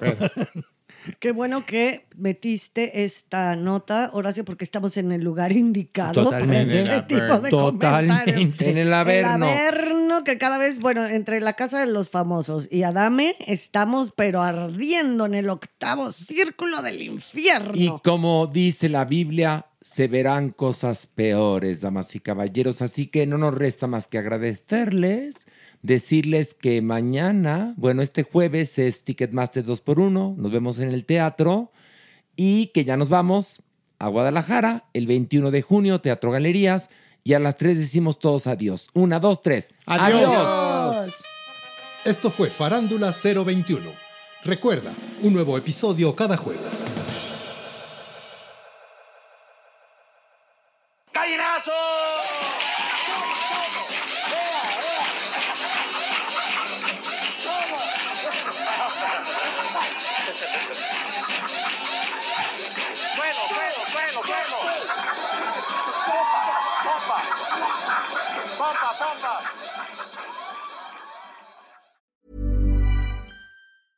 Hey, it's Paige DeSorbo from Giggly Squad. High quality fashion without the price tag. Say hello to Quince. I'm snagging high-end essentials like cozy cashmere sweaters, sleek leather jackets, fine jewelry, and so much more. With Quince being 50 to 80% less than similar brands. And they partner with factories that prioritize safe, ethical, and responsible manufacturing. I love that. Luxury quality within reach. Go to quince.com slash style to get free shipping and 365 day returns on your next order. Quince.com slash style. If you're looking for plump lips that last, you need to know about Juvederm lip fillers. With Juvederm Volbella XC and Juvederm Ultra XC, your lip look, whether it's subtle or bold, can last up to one full year with optimal treatment and no additional maintenance. Find a licensed specialist and see if it's right for you at juvederm.com today. That's J U V E D E R M.com. Add fullness to lips in adults over 21 with Juvederm Volbella XC or Juvederm Ultra XC. Do not use if you have severe allergies or a history of severe allergic reactions, or if you're you're allergic to lidocaine or the proteins used in Juvederm. Tell your doctor if you have a history of scarring or taking medicines that decrease the body's immune response or that can prolong bleeding. Common side effects include injection site redness, swelling, pain, tenderness, firmness, lumps, bumps, bruising, discoloration, or itching. As with all fillers, there's a rare risk of unintentional injection into a blood vessel, which can cause vision abnormalities, blindness, stroke, temporary scabs, or scarring. For full important safety information, visit juvederm.com. Hey, folks, I'm Mark Marin from the WTF Podcast, and this episode is brought to you by Kleenex Ultra Soft Tissues, your ally to help tackle your allergy symptoms this season. I love the change of seasons, but nobody loves pollen and all those other things floating in the air that make you sneeze during this nice weather. Kleenex Ultra Soft Tissues are hypoallergenic and allergist approved, so fight back against watery eyes and runny noses without worrying about irritating your skin. For this allergy season, grab Kleenex and face allergies head on.